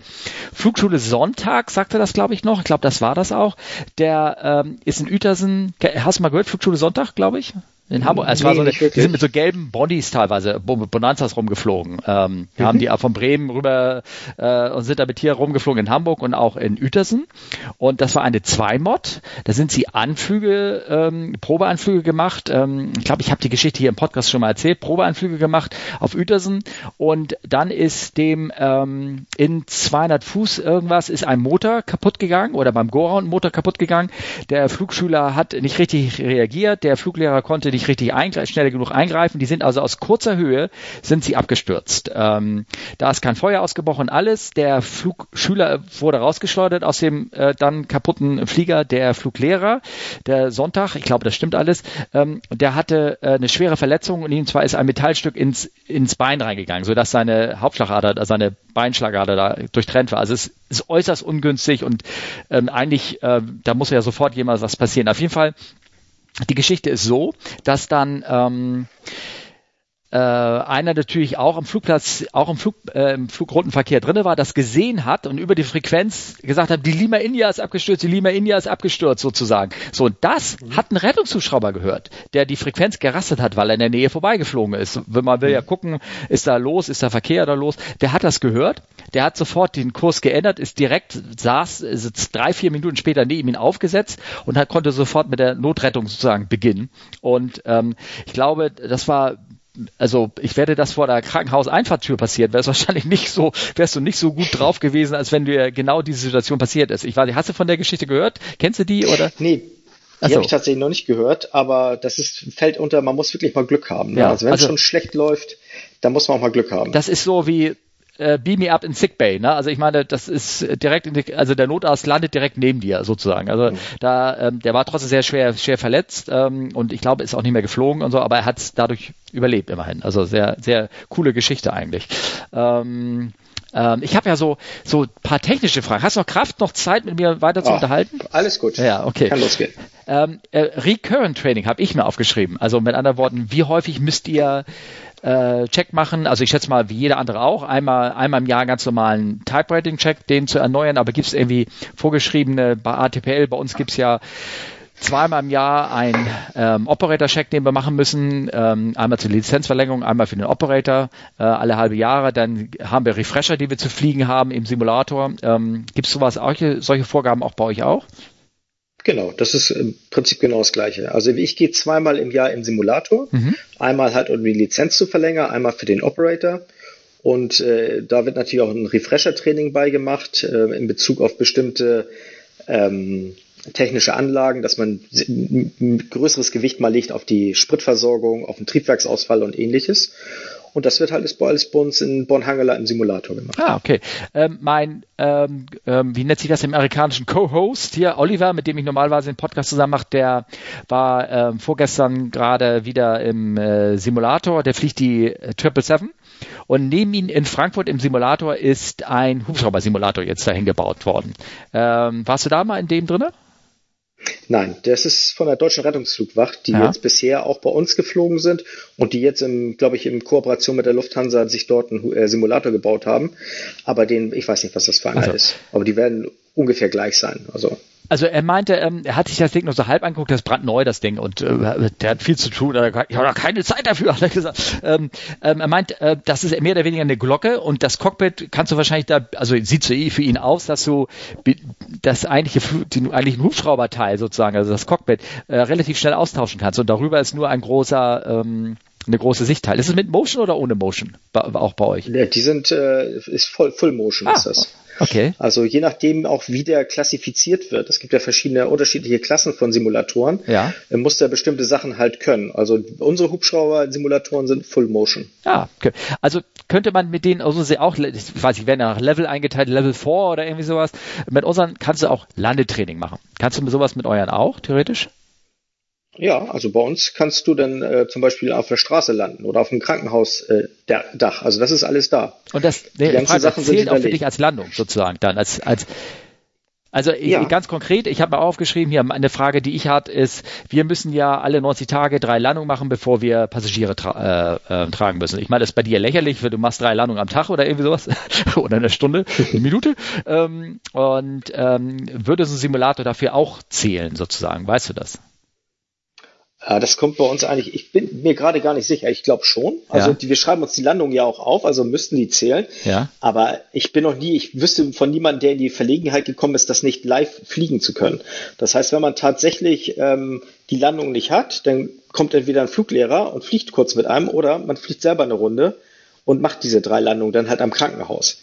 Das ist also unproblematisch. Ja, klar. Also ich wüsste niemanden, der das wirklich in, in, äh, in Anspruch nehmen musste. Aber mit anderen Worten, das bedeutet, auch du musst drei Landungen in 90 Tagen haben. Die Regeln sind da sehr gleich. Genau. Ah, okay. Die sind sehr gleich. Und ähm, gibt's äh, gibt's unterschiedliche Art von Landung? Weil bei uns in, in der Fliegerei gibt's Touch and Goes, da gibt's Full Stop, da gibt's äh, das, das, das gibt's ja gibt's eine Einladung. Du setzt auf und dann kannst du auch gleich wieder abheben. Ne? Also also das gibt's bei uns nicht. Bei uns gibt's nur Tag- und Nachtlandung. Ja, okay. Also ansonsten sind alle Landungen, ist egal. Ob du auf dem Krankenhausdachlandeplatz landest oder irgendwo in der Pampa, das ist völlig egal. Und ähm, brauchst du drei Nachtlandungen, um nachts dann auch zu fliegen zu dürfen? Wird da ein Unterschied gemacht oder irgendwie sowas? Es ist vergleichbar. Ah, es wird okay. genauso gemacht. Okay. Okay. Ähm, Type Rating ist ein Jahr gültig, habe ich ja schon gefragt. So, und dann habe ich ähm, die Frage gestellt, so betreffend ähm, äh, Unterschied zwischen Einbord und Zweibord. Das ist natürlich so ein bisschen was Technisches, aber ich weiß, da gibt es so tierisch, tierisch viele Unterschiede. Ich weiß, da gibt es so Geschwindigkeiten, die man, die für euch auch wichtig sind, ähm, ähm, wenn ein Triebwerksausfall ist, dass man eine gewisse Sicherheitshöhe hat oder irgendwie sowas. Meinst du, kannst du das so für einen Laien wie mich kurz erklären? Irgendwie sowas? Naja, also wir haben natürlich tatsächlich unterschiedliche ähm, äh, Geschwindigkeiten. Also es ja. gibt natürlich wie Never Exceed, das habt ihr ja auch wahrscheinlich. Ja. Ja. Die ist ähm, äh, ein bisschen abhängig natürlich von Außentemperatur und Höhe, aber bei der äh, EC wieso? bei der H100 Wieso von Außentemperatur und Höhe? Das ist bei uns so. Und man geht in die Tabelle von Eurocopter und dann schaut man, in welcher Höhe man ist und welche Außentemperatur herrscht und dann kannst du dementsprechend äh, weniger schnell fliegen. Hängt das mit das den, mit den Rotor genau, Blättern Geschwindigkeit zusammen oder so?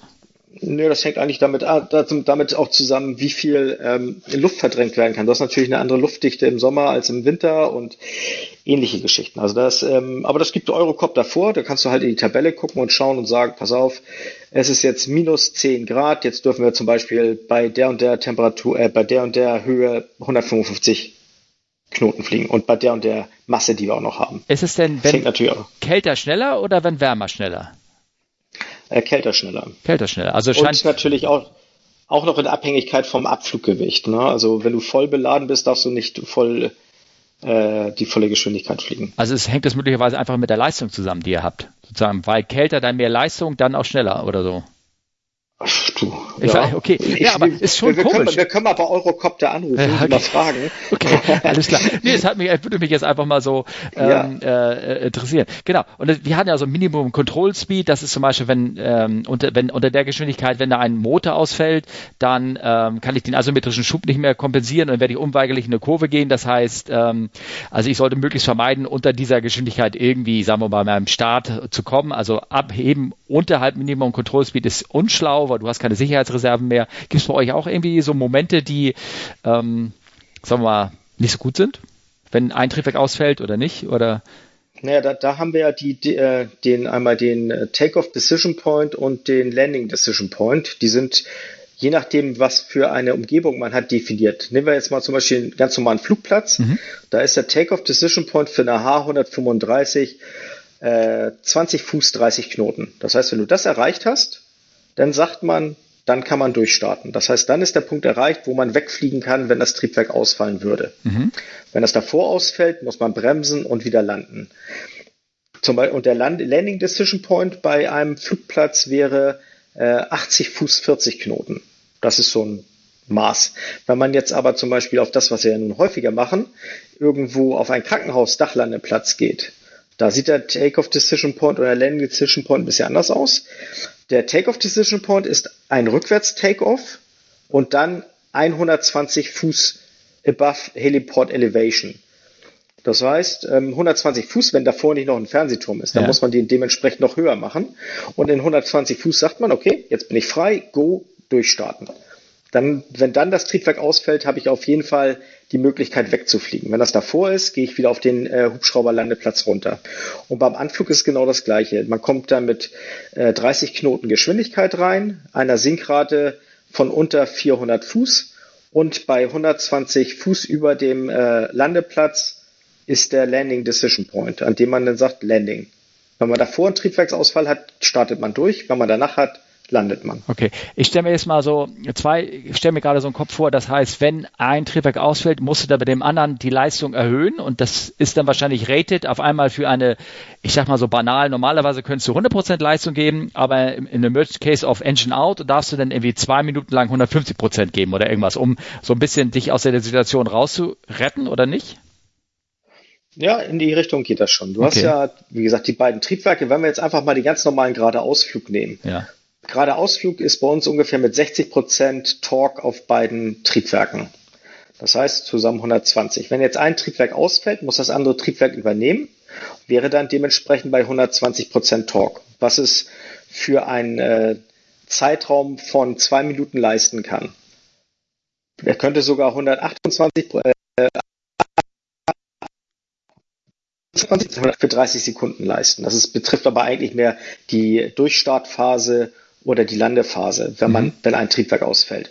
Und dann hat man natürlich noch Max Continuous Power, wenn man nur ein Triebwerk hat. Das ist bei 89,5 Prozent.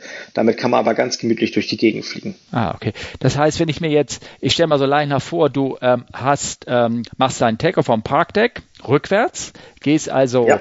hoch, rückwärts, zurück. Jetzt fällt in, was war das, in 100 Fuß oder was war das? Ne?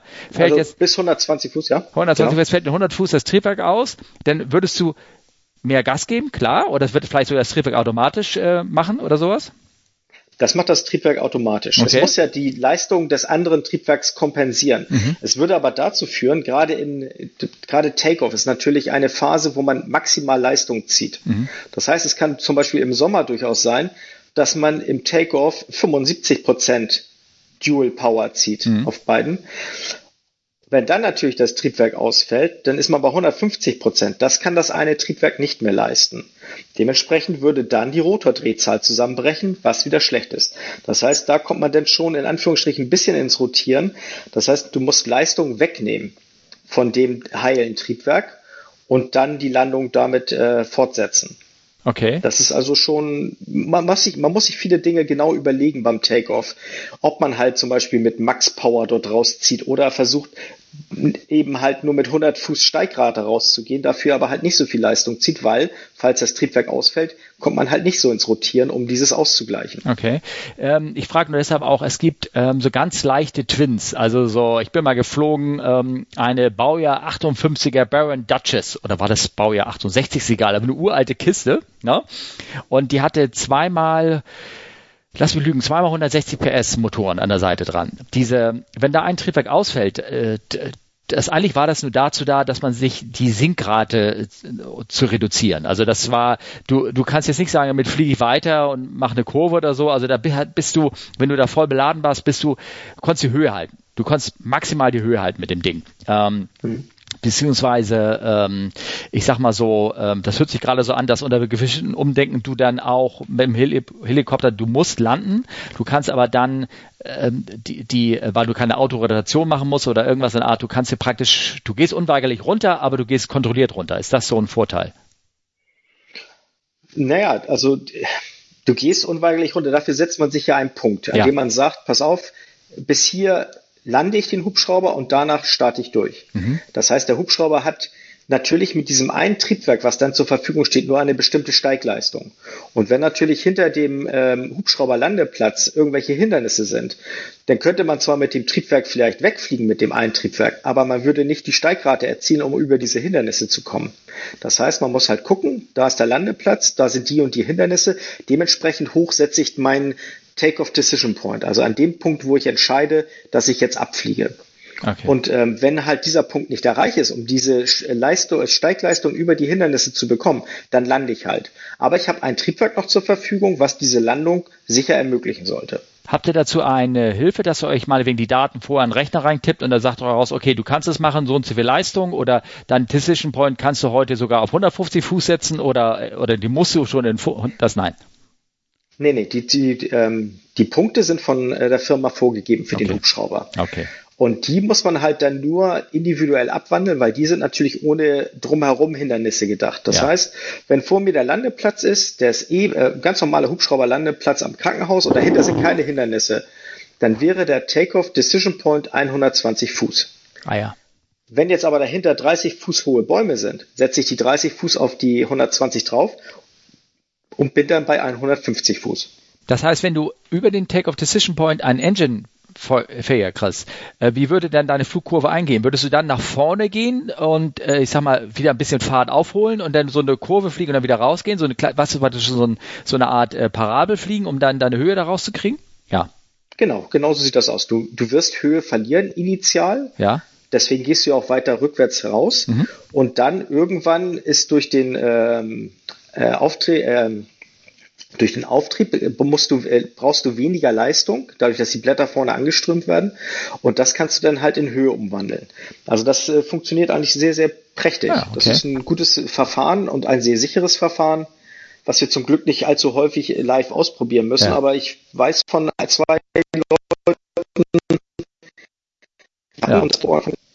Jetzt bist gerade wieder ein bisschen ähm, ähm, aus so. dem Ton raus gewesen. Du hast erzählt, du weißt uns zwei, drei Leuten, denen das passiert ist und denen es dadurch, schätze ich mal, geholfen hat. Irgendwie. Also es gibt aber nicht genau. irgendwelche wilde Dinger, wenn du sagst, du fliegst zurück und wenn jetzt ein Triebwerk ausfällt, muss ich mich ganz schnell um, um 30 Grad drehen und in die Richtung dann abtauchen und dann wegfliegen. Sowas gibt's nicht, ne? Oder was? Nee. Nee, das, ähm, das muss man sich ja mal so vorstellen. Wir wollen das ja wie, genau wie bei eurer Fliegerei so sicher wie möglich machen. Und wenn man solche Stunts bringen muss, dann hat man da schon irgendwas falsch gemacht. Ja, aber also Berge, dann, äh, ich meine, so Bergflieger sowas, vielleicht müssen die mal so in die Ecke kommen, oder? Ja gut, das ist natürlich äh, Luxus. Also ja. das heißt, wenn man zum Beispiel rückwärts aus dem Berg rausgeht und unter sich ein 500 Meter Tal hat, ja. dann kann man natürlich genau das machen. Dann dreht man den Hubschrauber auf der Hochachse und fliegt in das Tal runter und holt die Geschwindigkeit ja, raus. Aber das sind ja individuelle, unterschiedliche Rahmenbedingungen. Was einen wieder durchbringt, vor jedem Takeoff und jeder Landung macht ihr ein Briefing. So ein bisschen mit euch absprechen und wie ihr wieder und den Plan gegeneinander, also sofern du einen Co-Piloten hast oder zumindest dein, dein, dein Menschen neben dir, dass er auch weiß, okay, wenn was passiert, er wird das und das machen oder irgendwie sowas. Machst du, machst du das? Also grundsätzlich wissen die, was kommt. Das ja. heißt, wir machen ganz normal Pre-Landing-Checks, genauso wie ihr das ja auch macht, Pre-Takeoff, Pre-Landing-Checks. Und ähm, wenn wir auf einen ganz normalen Hubschrauberlandeplatz gehen, wissen die natürlich, dass irgendwann, also die in dem Landing-Check kommt die Ansage ähm, Landing Decision Point. Da kann man entweder sagen, man gibt eine Höhe vor oder man sagt, ich mache das ganz gerne, ich sage auf Ansage. Das heißt, wenn ich sage, jetzt ist der Landing Decision Point, aufgrund der Hinderniskulisse und allem, dann wird ab jetzt gelandet. Ah, okay. Und das wissen die Rettungsassistenten ja. auch. Wir fliegen ja immer im gleichen, in Anführungsstrichen gleichen Team ja. oder in sehr geringen wechselnden Teams. Die wissen genau, was sie von uns zu erwarten haben. Müssen die bei so einem ähm, Simulator Recurrent Check mitkommen? Leider äh, noch nicht. Das ist für die Zukunft vorgesehen, aber wir machen auf der Station Line-Checks. Das heißt, von anderen Stationen kommen Line-Checker, die gucken sich an, wie wir als Team funktionieren. Wir müssen genauso wie ihr Crew Resource Management Training machen, Aeromedical Crew Resource Management mit den Ärzten, mit den Rettungsassistenten. Das ist auf dem richtigen Weg und äh, für die Zukunft hat die meiner Ansicht nach die EASA auch vorgesehen, dass die Rettungsassistenten mit in den Simulator gehen, was sinnvoll wäre. Aber das kostet natürlich extrem viel Geld ja. auch. Ja, das ist halt so. Und die Rettungsassistenten, die wenigsten sind ja beim ADAC angestellt. Die sind ja meist bei Hilfsorganisationen oder beim Krankenhaus angestellt. Ja. Und dann ist immer die Frage, wer bezahlt das denn alles? Ja, ja, kann ich vorstellen. Das liebe Geld, das ist immer das liebe Geld. Ähm, ich habe noch so ein paar paar technische Fragen. Das hier mit Torque Stall, der rote Blätter habe ich irgendwie aufgeschrieben oder irgendwie sowas.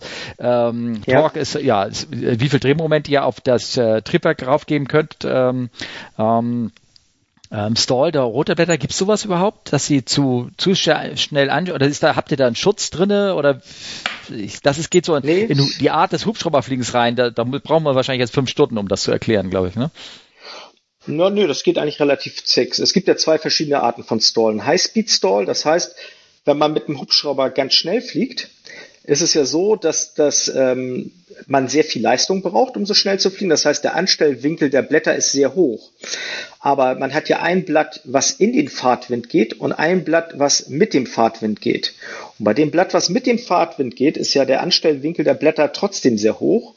Aber die Geschwindigkeit ist halt sehr gering, der, der Luft. Und dann kann es halt sein, dass an diesem, an dem rücklaufenden Blatt die Strömung abreißt und der Hubschrauber dann zu der Seite kippt ist jetzt, ähm, wenn man nicht gerade in fünf Fuß fliegt, äh, wie die Heeresflieger oder so, eher unerheblich und da muss man auch seine VNI exceeded haben. Also dementsprechend ist das unrealistisch, dass man selber ähm, in so einen Bereich reinkommt. Mhm. Ja, okay. Da man sich an die Regeln hält. Das andere ist ähm, der berühmte Vortex-Ring oder das äh, Ringwirbelstadium. Da kann man reinkommen, wenn man sich auch, wenn man sich auch nicht an die Regeln hält. Ähm, das zum Beispiel, man stellt sich das so vor, was, was, was natürlich toll aussieht. Äh, beschreib ja, doch mal genau, sorry. was es ist. Ich, ich, ich, ich glaube, ich weiß es, aber das war die Leute, unsere Hörer, die, die haben kein Bild dazu. Die muss man das so ein bisschen, ist halt Audio, ne? Genau. Ja. Also Ringwirbelstadium passiert dann, wenn man im Prinzip in seinem eigenen Downwash, also in dem, in der nach unten gedrückten Luft viel Leistung zieht bei einer hohen Sinkrate und dann reißt an den Blattspitzen tatsächlich die Strömung ab.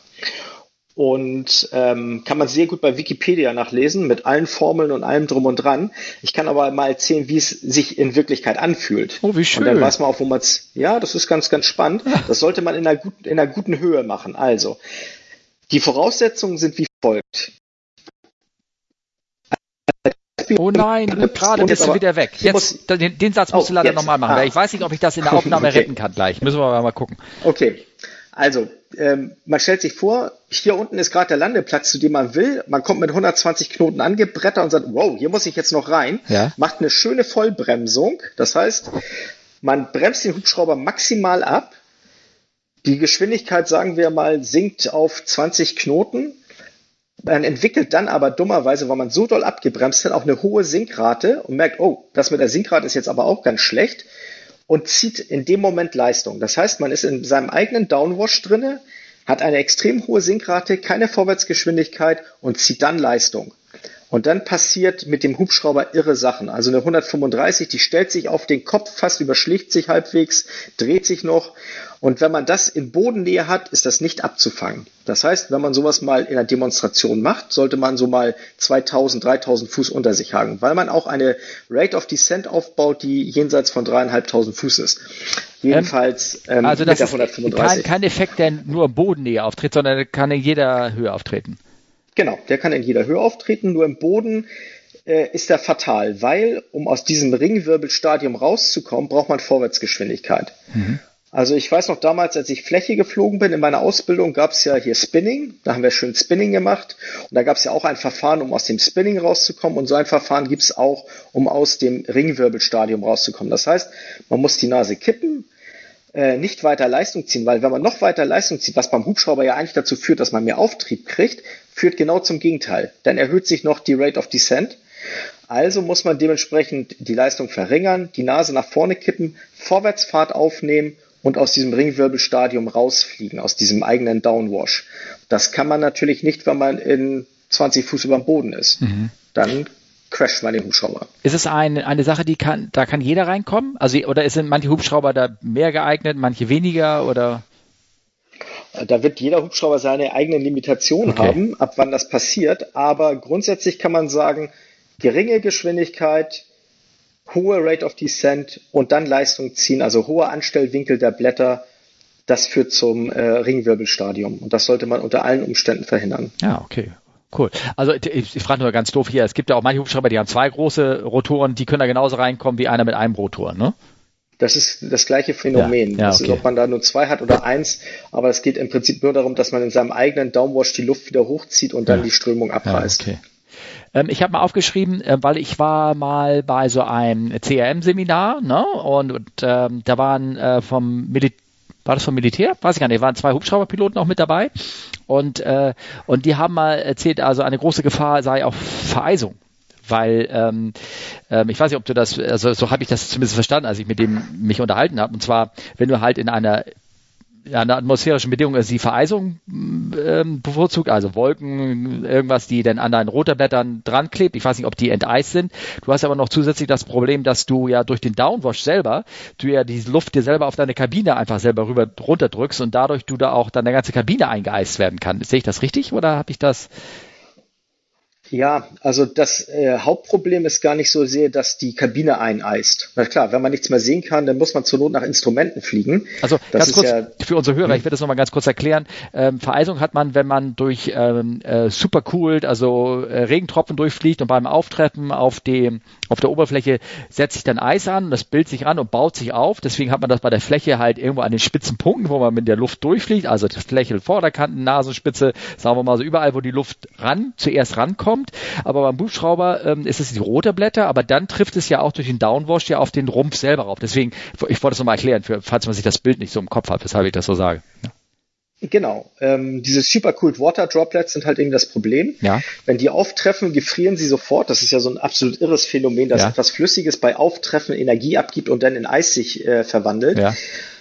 Ähm, Du hast beim Hubschrauber zum einen das Problem, na klar, wenn die Kabine sich zusetzt, aber wenn wir, sagen wir mal, in, in IFA-Bedingungen fliegen würden, was wir jetzt bei der Rettungsfliegerei nicht machen, und du fliegst tatsächlich in Vereisung rein, was nicht gut ist, dann siehst du es natürlich daran, dass du einen höheren Leistungsbedarf hast. Der Hubschrauber wird immer schwerer, es setzt sich Eis an und natürlich hast du bei den Rotorblättern das Problem, dass sich das aerodynamische Profil ändert. Das heißt, die können nicht mehr so viel Auftrieb erzeugen, wie sie es gerne sollten.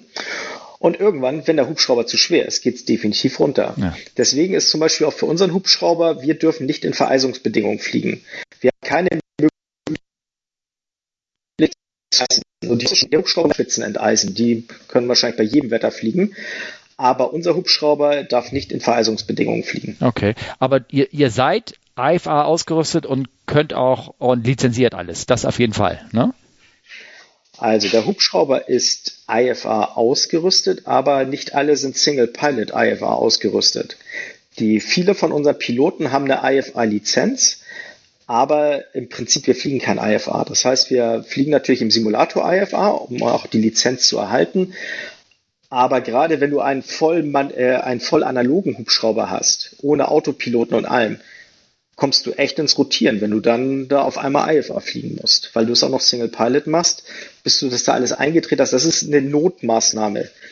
Es ist irgendwann vielleicht mal angedacht, dass die Intensivtransporter IFA fliegen, zum Beispiel von Krankenhaus zu Krankenhaus oder mhm. sagen, pass auf, Wetter am Landeort ist schlecht, wir gehen zum äh, Flugplatz dort und machen ILS. Und das haben viele Piloten von uns auch. Aber ich kann nur für Hamburg zum Beispiel sagen, mit unserer, mit unserer ausgerüsteten Maschine ist das ein Notverfahren. Das mhm. heißt, ich fliege bei schlechtem Wetter unbeabsichtigt in die Wolken, erkläre ein Emergency, weil das ist es ja im Prinzip, unbeabsichtigt in die Wolken fliegen ist ein Emergency und sag, lieber Hamburger Flughafen, ich habe mich gerade zu doof angestellt, ähm, könnt ihr mich mal bitte auf dem ILS reinholen. Mhm. Das würden wir dann hinkriegen. Ich würde jetzt nicht abstürzen. Ich habe eine IFA-Ausbildung, auch wenn ich jetzt nicht jeden Tag IFA fliege aber es würde halt gehen. Ah, okay. Das wäre interessanterweise ist das die nächste Frage auf meinem Zettel da, ne? Automatisierung, ne? Das, äh, inwiefern ist denn, ähm, sind eure Hubschrauber überhaupt Hubschrauber automatisiert. Also ich weiß, ich bin mit dieser Robinson geflogen, da fand ich das schon sehr ganz interessant, dass die, ähm, ja, die hatte ja schon eine Art Autothrottle, also dass du praktisch ähm, die ähm, du hast die Drehzahl einge nee, du hast irgendwie den Torque eingestellt, so ist es, und der, die Drehzahl hat er selber geregelt. Also wenn du mehr gezogen hast, dann hat er auch mehr Leistung reingegeben, um die Drehzahl, glaube ich, dann zu halten, ne? Oder irgendwas. So, so wird das, glaube ich, gemacht. Äh, wie wie sieht's denn bei euch aus? Äh, oder gibt's Hubschrauber, wo man alles alleine machen muss? Also alle Erzähl doch mal, Entschuldigung. Genau, also gibt's natürlich, klar. Ja. Also je älter der Hubschrauber ist, desto mehr musst du alleine machen. Ja. So kann man das, glaube ich, mal zusammenfassen. Und wahrscheinlich auch je kleiner der Hubschrauber ist, desto weniger ist die Automatisierung. In unserer Maschine, die ein bisschen älter ist, ähm, hast du natürlich auch Auto-Throttle im Prinzip. Das heißt, du ziehst Leistung und der Hubschrauber weiß selber, wie viel Sprit er braucht, um die Triebwerke am Laufen zu halten, damit der Rotor immer mit der gleichen Geschwindigkeit dreht. Wie, zieh, wie, wie ziehst du denn Leistung? Was meinst du mit? Was, was, was, was erhöhst ja. du, wenn du Leistung ziehst? Erhöhst du die Einstellblätter der, der Rotoren, Einstellwinkel der Rotoren oder? Genau. Also ja. mehr Leistung ist, dass du die kollektive Blattverstellung, kollektiv heißt, du endest an allen Blättern gleichzeitig den Anstellwinkel. Ja. Das ist die kollektive Blattverstellung. Das ist im Prinzip Leistung ziehen. Das, das ist der linke Hebel, der ja. rauf und runter geht. Ja. Und wenn du an dem ziehst, dann weiß der Computer, oha, jetzt braucht er mehr Leistung, er muss mehr Luft verdrängen, dementsprechend muss ich mal ein bisschen mehr Sprit in die Triebwerke reinspritzen, damit die das auch abfangen können. Das ist im Prinzip die einzige Automation, die wir in unserem Hubschrauber haben. Der Rest ist rein manuelles Fliegen. Wir haben natürlich äh, wir können trimmen, den Hubschrauber austrimmen, das konnten die Flugzeuge früher auch und all solche Sachen, aber wir haben keinen Autopiloten alle neuen Maschinen, die jetzt ausgeliefert werden, zum Beispiel die, äh, ich habe ja noch eine, oder wir haben noch eine EC 135 in Hamburg, die neuen heißen H135 und die hat zum Beispiel einen Vierachs-Autopilot.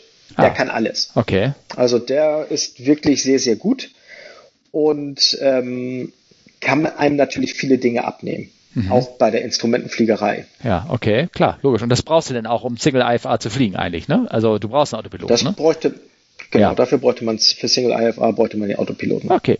Und welche Minimum hast du denn für zum Fliegen mit ILS ganz genau wie wie Flugzeug auch sozusagen ähm, oder geringeres? Also 200 Fuß Decision halt äh, beim ILS. Genau. Und welche Sicht? Das, das sind ja Fangfragen. nee, würde mich interessieren. Also zum Beispiel, ich frage deshalb nach, weil ähm, Hubschrauber haben ja andere VFA-Sichten. Also du kannst ja Sonder-VFA, also das ist für unsere Hörer, das ist, wenn du aus in der Kontrollzone reinfliegst und eigentlich nicht genügend Sicht hast, dann kannst du aber mit geringeren Sichten fliegen und du musst frei von Wolken sein.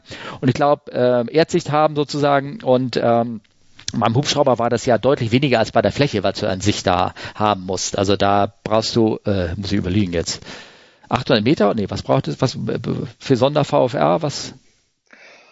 Ja, auch da. Es gibt ja einmal die Regularien, die ganz normal für Sonder-VFR sind und wir sind ja nun auch noch im Rettungsbereich. Da gibt es auch wieder besondere Regularien, Ach. die aber meistens dann halt außerhalb der Kontrollzone Oh, du bist gerade wieder weg. Das, den letzten Satz musst ah, du nochmal okay. sagen. Okay. Okay, das ist natürlich ein bisschen schwierig zu sagen, weil ähm, wenn ihr 800 Meter Sicht auf der Runway habt, dann habt ihr auch 800 Meter Sicht auf der Runway. Wenn wir durch die Gegend fliegen, dann kannst du sagen, okay, ich fliege in Boberg los, das Wetter ist toll. Hamburger Flughafen gibt dir die und die Wetterbedingungen, aber das heißt nicht, dass in den Harburger Bergen genau die Wetterbedingungen auch vorherrschen. Das heißt, du kannst auch gut mal auf Wetterbedingungen treffen, die schlechter sind als das, was du eigentlich gedacht hast.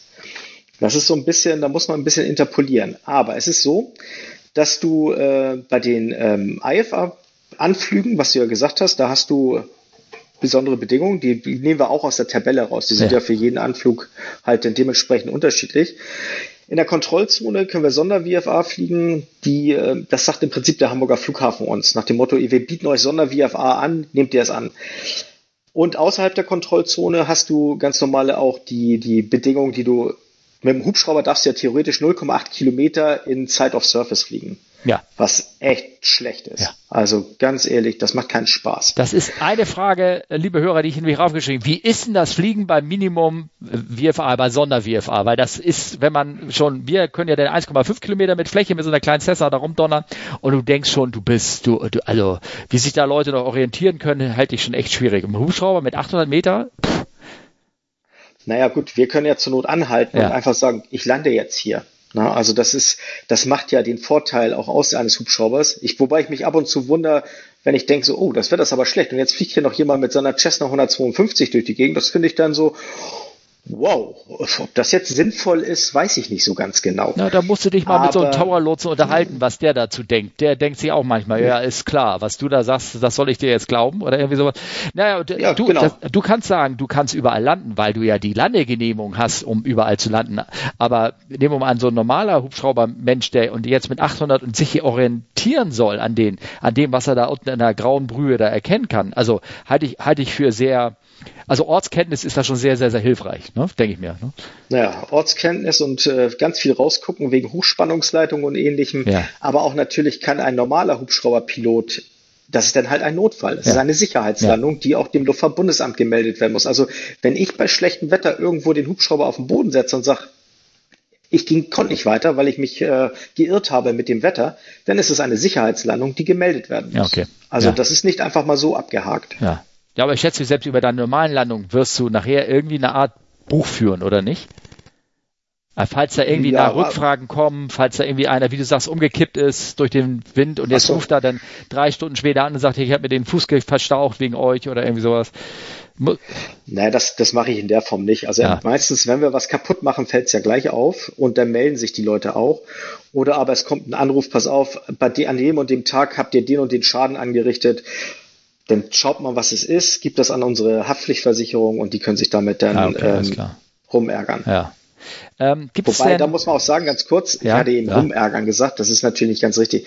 Wenn der, wenn berechtigter Anspruch besteht, dann wird das natürlich gerne ersetzt. Mhm. Aber es lassen sich gerne auch Leute ihr gesamtes Auto lackieren, weil sie meinen, dass der Hubschrauber da mal jetzt die, tausend Steine gegengeschüttet hat. Also das ist ja problematisch. Ja, problematisch. Ähm, Okay, ja, schon spannend. Ähm, ich habe, äh, gibt es auch irgendwie, ich habe eine Frage mir aufgeschrieben, gibt es Verletzte, die du nicht mitnimmst, wo du sagst, nee, das mache ich nicht, oder gibt es irgendwelche Gründe, dass du sagen kannst, ähm, ich nehme den jetzt nicht mit, diesen, diesen Menschen?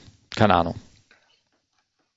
Also, ähm, vor, vor Corona hätten wir gesagt, wir müssen bestimmte äh, Infektionstransporte tatsächlich ablehnen. Also wir haben eine Liste ja. mit Transporten, die wir nicht machen. Also Ebola zum Beispiel, hoch ja. ansteckend, ja. ist eher unwahrscheinlich in Deutschland, aber ich habe auch schon Malaria tropicana geflogen, was jetzt so nicht ansteckend ist, nee. aber was auch sehr exotisch ist. Wir haben da also eine Liste und gucken nach, welche Sachen wir zum Beispiel nicht fliegen dürfen. Auch bestimmte multiresistente Keime, wenn die an bestimmten Stellen sind. Dann muss entweder unter Vollschutz geflogen werden was früher für uns vorne völlig absurd war. Wir fliegen jetzt im Moment tatsächlich vorne mit, mit Maske auch. Ähm, weil ja auch die Distanz im Cockpit relativ gering ist und ähm, ja, gerade auch wenn wir Covid-19 trans transportieren, haben wir natürlich ein Interesse dran, dass alle dementsprechend auch geschützt sind. Aber ansonsten ähm, ist eigentlich ein limitierender Faktor nur, wenn der Patient zu kräftig ist, um es vorsichtig auszudrücken. So. Das heißt, ab einer gewissen Masse können wir den Grund, wo man sagt, nee, geht nicht. Okay. Ähm, ja, äh, da, da, kann ich ganz kurz eine Geschichte erzählen. Wir hatten mal einen Krankentransport, äh, weiß ich noch, von Mailand zurück und auch eine, eine, eine sehr kräftige Person. Und ähm, das, ich weiß nicht, der Begriff Stretcher bei uns, der wird dann auf speziell auf ähm, eine Liege hinten auf dem Passagier sitzen, die werden umgeklappt, festgemacht und sowas. Dann muss ich den erstmal, die waren total unerfahren, da muss ich den erstmal zeigen, wie man diesen, diesen Passagier am besten reinbringt, nämlich dass man den auf den Trolley drauf tut. Na, also wir haben so große Full-Size-Trolleys, kannst du rauf und dann kannst du durch den Gang rollen und so, die wollten die da durchtragen. Und dann habe ich, ähm, äh, hab ich gesagt, Mensch, die ist aber wirklich groß. Habe ich dann für Ankunft in Frankfurt hab gesagt, so Leute, wir brauchen da Hilfe, weil das können die, das können die zwei normalen Sandys nicht schaffen. Ne? Kamen die auch mit sechs jungen Feuerwehrmännern in der Ausbildung vorbei und haben die Dame denn da rausgebracht. Aber da habe ich vorher nochmal gefragt, habe mir den, den Zettel angeguckt, äh, sag mal was, äh, wie schwer wiegt sie denn? Ah, 120 Kilo und so. Ich sag, oha, ganz toll. Und da habe ich mal bei der Technik Technik auf dem Hinflug nach Frankfurt gefragt, habe gefragt, Technik, sag mal, gibt es eigentlich ein Gewichtslimit? Dann kam ein Telex zurück und gesagt, ja, 120 Kilo. Und ich sagte, ist das nicht ein Zufall? Dass das so genau gepasst hat. Da waren wir natürlich schon in der Luft und ähm, stimmt ja vielleicht auch, aber mir kommt schon so ein komisches Gefühl, ja, ist klar. Hm. Und ähm, äh, okay, andere Geschichte, wollte ich nur erzählen, irgendwie sowas, das mit Gewicht gab es bei uns, gibt es auch solche Probleme. Ähm, aber interessanter fand ich jetzt gerade mit Masken. Äh, ihr fliegt mit welcher Art von Masken im, im ganz normale ja ist im Moment tatsächlich gerade in der Findungsphase. Im Sommer war das alles kein Problem. Wir ja. hatten entweder die ganz normalen OP-Masken mhm. oder aber, wenn ein Patient mit Verdacht äh, auf Covid äh, mitgenommen wurde, haben wir FFP2-Masken genommen. Jetzt stellt sich das im Winter natürlich so dar, dass damit gerne die Brille beschlägt, das Visier beschlägt und ähnliches. Und wir versuchen jetzt gerade eine Lösung zu finden, äh, andere Masken zu nehmen, wo vielleicht auch ein Mikrofon integriert ist, damit man die zum Beispiel aus der Agrarfliegerei, die haben ja solche Masken, wenn sie irgendwelche Sachen sprühen. Ah, okay. Ähm, da, ob man sowas halt vorne bei uns benutzen kann. Aber ja, wir fliegen mit Masken im Hubschrauber. Weil ähm, also äh, ich frage, wenn ich mit dem Funk, also bei uns ist explizit gesagt im Cockpit, also am Boden ja, jeder Maske auf, ne? aber im Flug oder schon beim Taxi, beim Rollen, Masken ab, wegen der klaren Verständigung untereinander.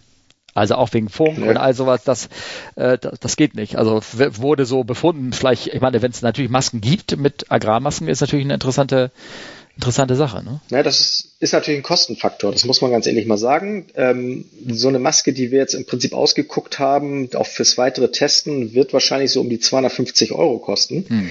Die ist natürlich mehrfach benutzbar mit austauschbaren Filtern und auch einer ganz hervorragenden Verständigung, aber wie gesagt, da sind wir noch in der Testphase. Die Problematik mit dem Sprechfunk, das ging einigermaßen. Also das äh, war okay, aber das Hauptproblem ist tatsächlich bei der Jahreszeit jetzt, dass wir haben am Helm zwei Visiere, ein gelbes und ein dunkles. Das dunkle klar bei Sonne, das gelbe gerne bei problematischen Wetterbedingungen. Wenn man bedeckt hat, äh, es schummrig ist, das erhöht einfach, das ist gelb, das Visier, das erhöht einfach die, die ähm, Kontraste. Ja, das ist also ganz toll. Ja. Aber beschlägt sofort mit der Maske, weil nach oben natürlich Luft rausgeht. Ähm, das ist ein Albtraum. Und da müssen wir noch jetzt was finden, was natürlich zum einen der Arbeitgeber auch bezahlen kann, weil es einfach irre viel Geld ist, aber halt auch die Flugsicherheit äh, in alle Richtungen äh, betrifft und auch die eigene Sicherheit, weil es nützt ja nichts, wenn man sich die Maske runterreißt, damit man was sehen kann, um dann die Covid-19-Viren einzufangen. Also da müssen wir nochmal die richtige Lösung finden. Aber wir sind halt auch alle ist ja für alle das erste Mal ja. mit so einer Geschichte. Ja, ja. Und dementsprechend ähm, müssen wir uns da erstmal zurechtfinden. Ah, okay, cool. Ah, sehr spannend. Also ähm, kommen wir auch langsam zum Ende hier, aber ich glaube, meine Fragenliste ist ja soweit durch, die wir bekommen haben. Ähm, es soll ja auch kein Podcast sein, der einem das Hubschrauberfliegen irgendwie beibringt. Ich hoffe, ich habe nicht zu sehr genervt, irgendwie sowas. Ähm, eine Frage, glaube ich, habe ich noch Flightradar 24, da tauchte nicht auf, ne? War das nicht so? Oder tauchte da auf? Äh, ich ich bin der Meinung, wir tauchen da auf. Ja, okay. Ja, ich, ich, hab, ne, ich weiß, die Polizeihubschrauber tauchen nicht auf. Die sind nicht da. Ja, ich glaube, unsere Hubschrauber tauchen dann ah, Wenn man okay. die Kennung weiß, die gehen ja nach, wir sind ja ganz normal unter, laufen unter der Kennung oder unter äh, Christoph 50 oder ähnliches. Mhm. Ähm, je nachdem, was man da beim Transponder, das geht über das Transponder-Signal, glaube ich, ne? Ja. Also, wobei, das müsste auch über die Kennung gehen. Also, da tauchen wir auf. Äh, ja, es geht ja so, meistens so, das äh, Transponder-Signal über den Hexcode des Transponders und äh, das wurde mhm. dann meistens von eifrigen Spottern schon gematcht mit dem mit der Registration und so läuft es dann gerne mal mhm. über die Registration. Genau. Was, ne? Also ja. ich glaube, wir, wir tauchen da auf. Die ah. ganz normalen zivilen Rettungshubschrauber tauchen da auf. Ah, okay, cool. Ähm, ja, Michael, hast du Fragen an mich? Nö, ne? Also im Moment äh, bin ich, nee. nee. Ich würde mich freuen, wenn du bald wieder fliegen kannst. Also das wäre schön, wenn die Luftfahrt endlich wieder Fuß greift und es wieder nach vorne geht. Ne? Ja. Für alle, die draußen betroffen sind. Ja, ja, ja. Weil für uns im Prinzip ähm, stellt es sich so dar, das Leben ist Business as usual, weil wir gar keine Einbußen oder ähnliches haben. Aber für euch ist es natürlich ein echtes Drama. Und ich hoffe, wie gesagt, dass es ganz, ganz bald wieder vorangeht. Ja, also das merke ich immer, weil äh, mit äh, unseren Freunden, die auch teilweise ganz normal Business as usual haben, also wir haben auch Freunde, die sind Restaurantbesitzer, Fitnessstudiobesitzer, wir haben Freunde, die sind äh, äh, machen aber sind in der IT auch und all sowas. Und du merkst einen Unterschied, dass die, diejenigen, die da nicht direkt betroffen sind, also die etwas anderes machen, die muss man manchmal so ein bisschen sagen, so, so ein bisschen erinnern. Du, ach, übrigens, ähm, ich, nur zur Erinnerung. Also ich bin schon seit März in Kurzarbeit und ich werde es auch noch bis Ende nächsten Jahres voraussichtlich bleiben, weil mein Flugzeug einfach nicht mehr fliegen wird und meine Firma mich nicht gebraucht und in Kurzarbeit bin ich am günstigsten. So ist es. Also, ja. nein, Michael, ich hoffe auch, dass es bald, aber es wird über ein Jahr lang nicht sein, dass ich irgendwie äh, fliegen werde. Ja. Schauen wir mal. Ähm, aber es soll ja nicht genau. so depressiv irgendwie aufhören. Hast du eine tolle Geschichte irgendwie, Freund? Unser Podcast hört ja mit, mit, manchmal mit schönen Geschichten auf, irgendwie irgendwas. Ähm, ich jetzt habe jetzt schon zwei erzählt, nämlich die eine hier mit Utersen und irgendwie sowas äh, oder mit dem mit dem Trolley gerade mit der mit dem 120 Kilo schweren äh, Dame, die wir da die transportiert haben. Gibt es da eine Geschichte, die du unseren Hörern zum Abschluss irgendwie erzählen kannst? Muss nicht. Wenn nicht, dann dann sagen wir einfach Tschüss und dann ist vorbei. Ja, es ist natürlich immer schön. Ähm also grundsätzlich ist es überhaupt ein schöner Job, weil man das Gefühl hat und häufig auch das dementsprechend ist, dass man den Menschen helfen kann. Wir haben natürlich so viele Einsätze über die Jahre, die zum Teil desaströs waren, nicht weil wir desaströs waren, sondern weil man zu, ein, zu einer Einsatzstelle kommt, wo wirklich das in Anführungsstrichen Mega-Massaker ist. Also mhm. es ist wirklich, wo man denkt, boah, das kann doch wohl nicht wahr sein. So schlimm. Ich war zum Beispiel bei dem Transrapid-Unfall. Ja. Das war, okay. ähm, wo, das war wirklich, naja, schlimm. Ja. Aber ähm, es gibt halt auch immer wieder Sachen, die sehr, sehr schön sind, wo man halt gefühlt hat, auch wenn die Situation schlimm war, man konnte der, der Person helfen. Und ähm, da war jetzt als letztes, was mir wirklich in Erinnerung geblieben ist, was auch in den Medien jetzt gerade ist, da gab es den ähm, Zwischenfall in Hamburg, wo ein Vater äh, die Kinder und die Mutter attackiert hat und auch noch mit Benzin übergossen hat, angezündet. Da haben wir den, das eine Kind geflogen und wir haben halt einfach die bestmögliche Arbeit geleistet, das Kind ins Krankenhaus zu bringen. Und da kann man im Prinzip dann nur sagen, ja, man hat alles gegeben und dem Patienten, in diesem Fall dem Kind, die bestmögliche äh, Heilung zukommen lassen. Und was natürlich immer schön ist, wenn wir dann, was sehr selten ist, tatsächlich auch mal ein Feedback bekommen. Also da, dann doch die Geschichte fällt mir doch noch ein. Tatsächlich. Ah ja, okay, gut. Ja. Sehr gut. Ähm, da hat eine junge Dame versucht, ihre Katze zu retten und ist aus dem ersten Stock gestürzt vom Balkon auf Beton oh. und hat sich massivst, massivste Schäden zugefügt, wo wir tatsächlich dachten, dass die das nicht überlebt. Die ist zu uns nach Boberg gekommen und hat tatsächlich, natürlich auch aufgrund der medizinischen Möglichkeiten, die Boberg hat, das so gut überstanden, dass sie gute Möglichkeiten hat, ganz normal ins Leben zurückzukommen. Und da haben wir auch von den Eltern ein Schreiben bekommen, wo sie sich so herzlich bedanken, dass wir dort waren und dass wir unsere Arbeit ist ja im Prinzip ja, einfach ja. unsere Arbeit, ja. unsere Arbeit aber gemacht haben. Und das ist einfach mal schön, dann ab und zu so ein Feedback zu bekommen. Ja, das kann ich mir vorstellen. Und das hat war wirklich für diese junge Dame äh, war das äh, mit Sicherheit genau die richtige Behandlung und zur richtigen Zeitpunkt das hat einfach alles gepasst. Okay. Da, ich meine, es bringt, ich weiß nicht, ob du das irgendwie beantworten kannst. Es bringt mir gerade natürlich eine andere Frage irgendwie auf in meinem Kopf, ob ihr, du sagst ja sowas wie Transrapid-Unfall, Unfall, du hast das Wort Massaker äh, äh, erwähnt.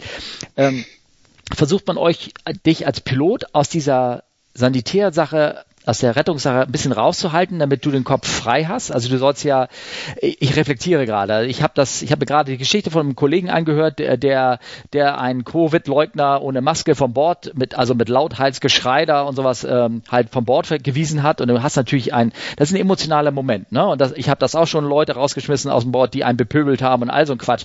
Und dann schmeiße raus, machst die Tür zu und jetzt sollst du voller Procedure, voller Wahn, also voller, nicht Wahn, voller äh, äh, Verfahren ähm, äh, jetzt sicher deine, deine 500 Gäste da sozusagen irgendwo, also in meinem Fall, irgendwo hinfliegen. Werdet ihr bewusst davon freigehalten, damit du, damit du sagst, okay, mein Job ist fliegen und nichts weiter?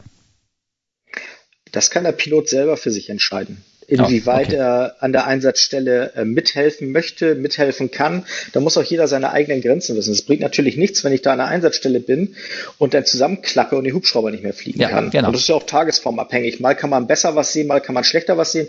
Aber grundsätzlich äh, das ist aber auch ein bisschen vor Covid-19-Zeit, war ich immer bestrebt, äh, meiner Besatzung zu helfen. Das mhm. heißt, ich habe auch schon mal den gebrochenen Fuß gehalten oder hier irgendwas aufgezogen, also hier eine Infusion zusammengesteckt oder rein planerisch geholfen, getragen, was ich halt so machen konnte. Ich habe auch makabre Geschichte, aber auch das ist, hat im Prinzip ein gutes Ende gefunden. Ich habe schon mal zwei Beine in den Hubschrauber getragen, die dann äh, leider nicht wieder angenäht wurden, aber allein zwei Beine in den Hubschrauber zu tragen, die sind sehr schwer. Mhm. Das ist schon, schon eine komische Situation. Ja. Aber da kann jeder von uns selber für sich entscheiden, wo seine Grenze ist, weil ja. unsere Hauptaufgabe ist es, die Besatzung und dann auch den Patienten sicher zu fliegen. Und wenn das nicht funktioniert, weil man geholfen hat, dann hat man was falsch gemacht. Okay, also dann sollte man es lassen. Ja, okay, gut, klar, logisch. Ist alles eine Sache auch der Gewöhnung, schätze ich mal. Sonst würden ja solche Menschen das auch nicht. Gibt es aber trotzdem eine Schulung? Habt ihr sowas wie SISM oder irgendwie sowas? Also Critical, wie heißt es, Incident Stress Management? Also irgendein, wo man sagt, ein besonderes Ereignis oder einmal im Jahr müsst ihr mit irgendeinem äh, darüber reden, was euch äh, belastet hat eventuell? Gehört das ähm, Medical das mit dazu zum Beispiel oder sowas? nee, sowas haben wir tatsächlich in der Form nicht. Vieles wird in der Besatzung besprochen. Das heißt, man kommt vom Einsatz wieder und sagt, boah, also jetzt ganz ehrlich, wir müssen uns mal unterhalten. Ja. Das heißt, da kann man natürlich ganz viel abfedern.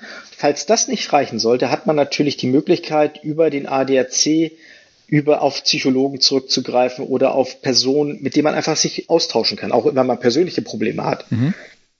Gibt es natürlich genau diese Möglichkeit. Auch da muss jeder für sich selbst entscheiden, was er für sich mitnimmt. Also ich habe ganz viele Sachen im Hinterkopf, die aber nie wieder aufgetaucht sind. Okay. Also das ist also bisher ist alles gut, aber falls ich das hätte, hätte ich die Möglichkeit, auf jemanden zurückzugreifen, der mir professionelle Hilfe gibt. Na gut, das ist aber auch, das ist auch ein Zeichen einer guten Firma. Das gibt es bei uns ja auch, ähm, dementsprechende SISM und äh, oder auch andere äh, Teams, die einem bei anderen Problemen, äh, die jetzt nicht fliegerisch oder unfallrelated oder irgendwas zu tun sind, die einem ähm, helfen. Also das geht von, von Scheidungsteams und all sowas, die einem da so ein bisschen durcharbeiten und einen rausnehmen aus dem Flugbetrieb, dann, falls man, falls man merkt, einem jenigen hier hier ist irgendwas, hier läuft irgendwas nicht richtig oder irgendwie sowas. Ne? Cool. Genau. Ähm, das war ein tolles Gespräch. No? Ähm, freut mich, dass du da warst. Ich hoffe, es war nicht zu lang und äh, äh, hat dir Spaß gebracht. No? Ja, das war ganz toll. Es hat mir sehr viel Spaß gemacht. Ich hoffe, ich habe die Fragen einigermaßen beantwortet. Wenn es irgendwo geholpert hat, wie gesagt, Wikipedia kann man fast alles nachschlagen. Kann man nachschlagen, aber nicht. Wir wollen hier einfach nur so 50, also wir müssen nicht auf 100 Prozent sein und, äh, und, es gibt immer Leute, die wissen es besser. Das auf jeden Fall. No? Okay, cool. Ja, also mir hat es viel Spaß gemacht. Ich hoffe, ich habe ein paar Informationen rübergebracht, die die Leute hören wollten. Ja, vielen Dank dafür. Super, danke Michael. Dann machen wir den Sack zu. Und wenn ihr Rückfragen habt, ihr Leute, ihr wisst ja, wo uns erreicht, unter fragen at comeflyvers.de auf unserer Webseite oder beziehungsweise bei Twitter, fragt CFWU. Ähm, das stotter ich mich immer zusammen, diese drei Worte hier. Und ähm, ja, vielen Dank, dass ihr heute zugehört habt. Dankeschön.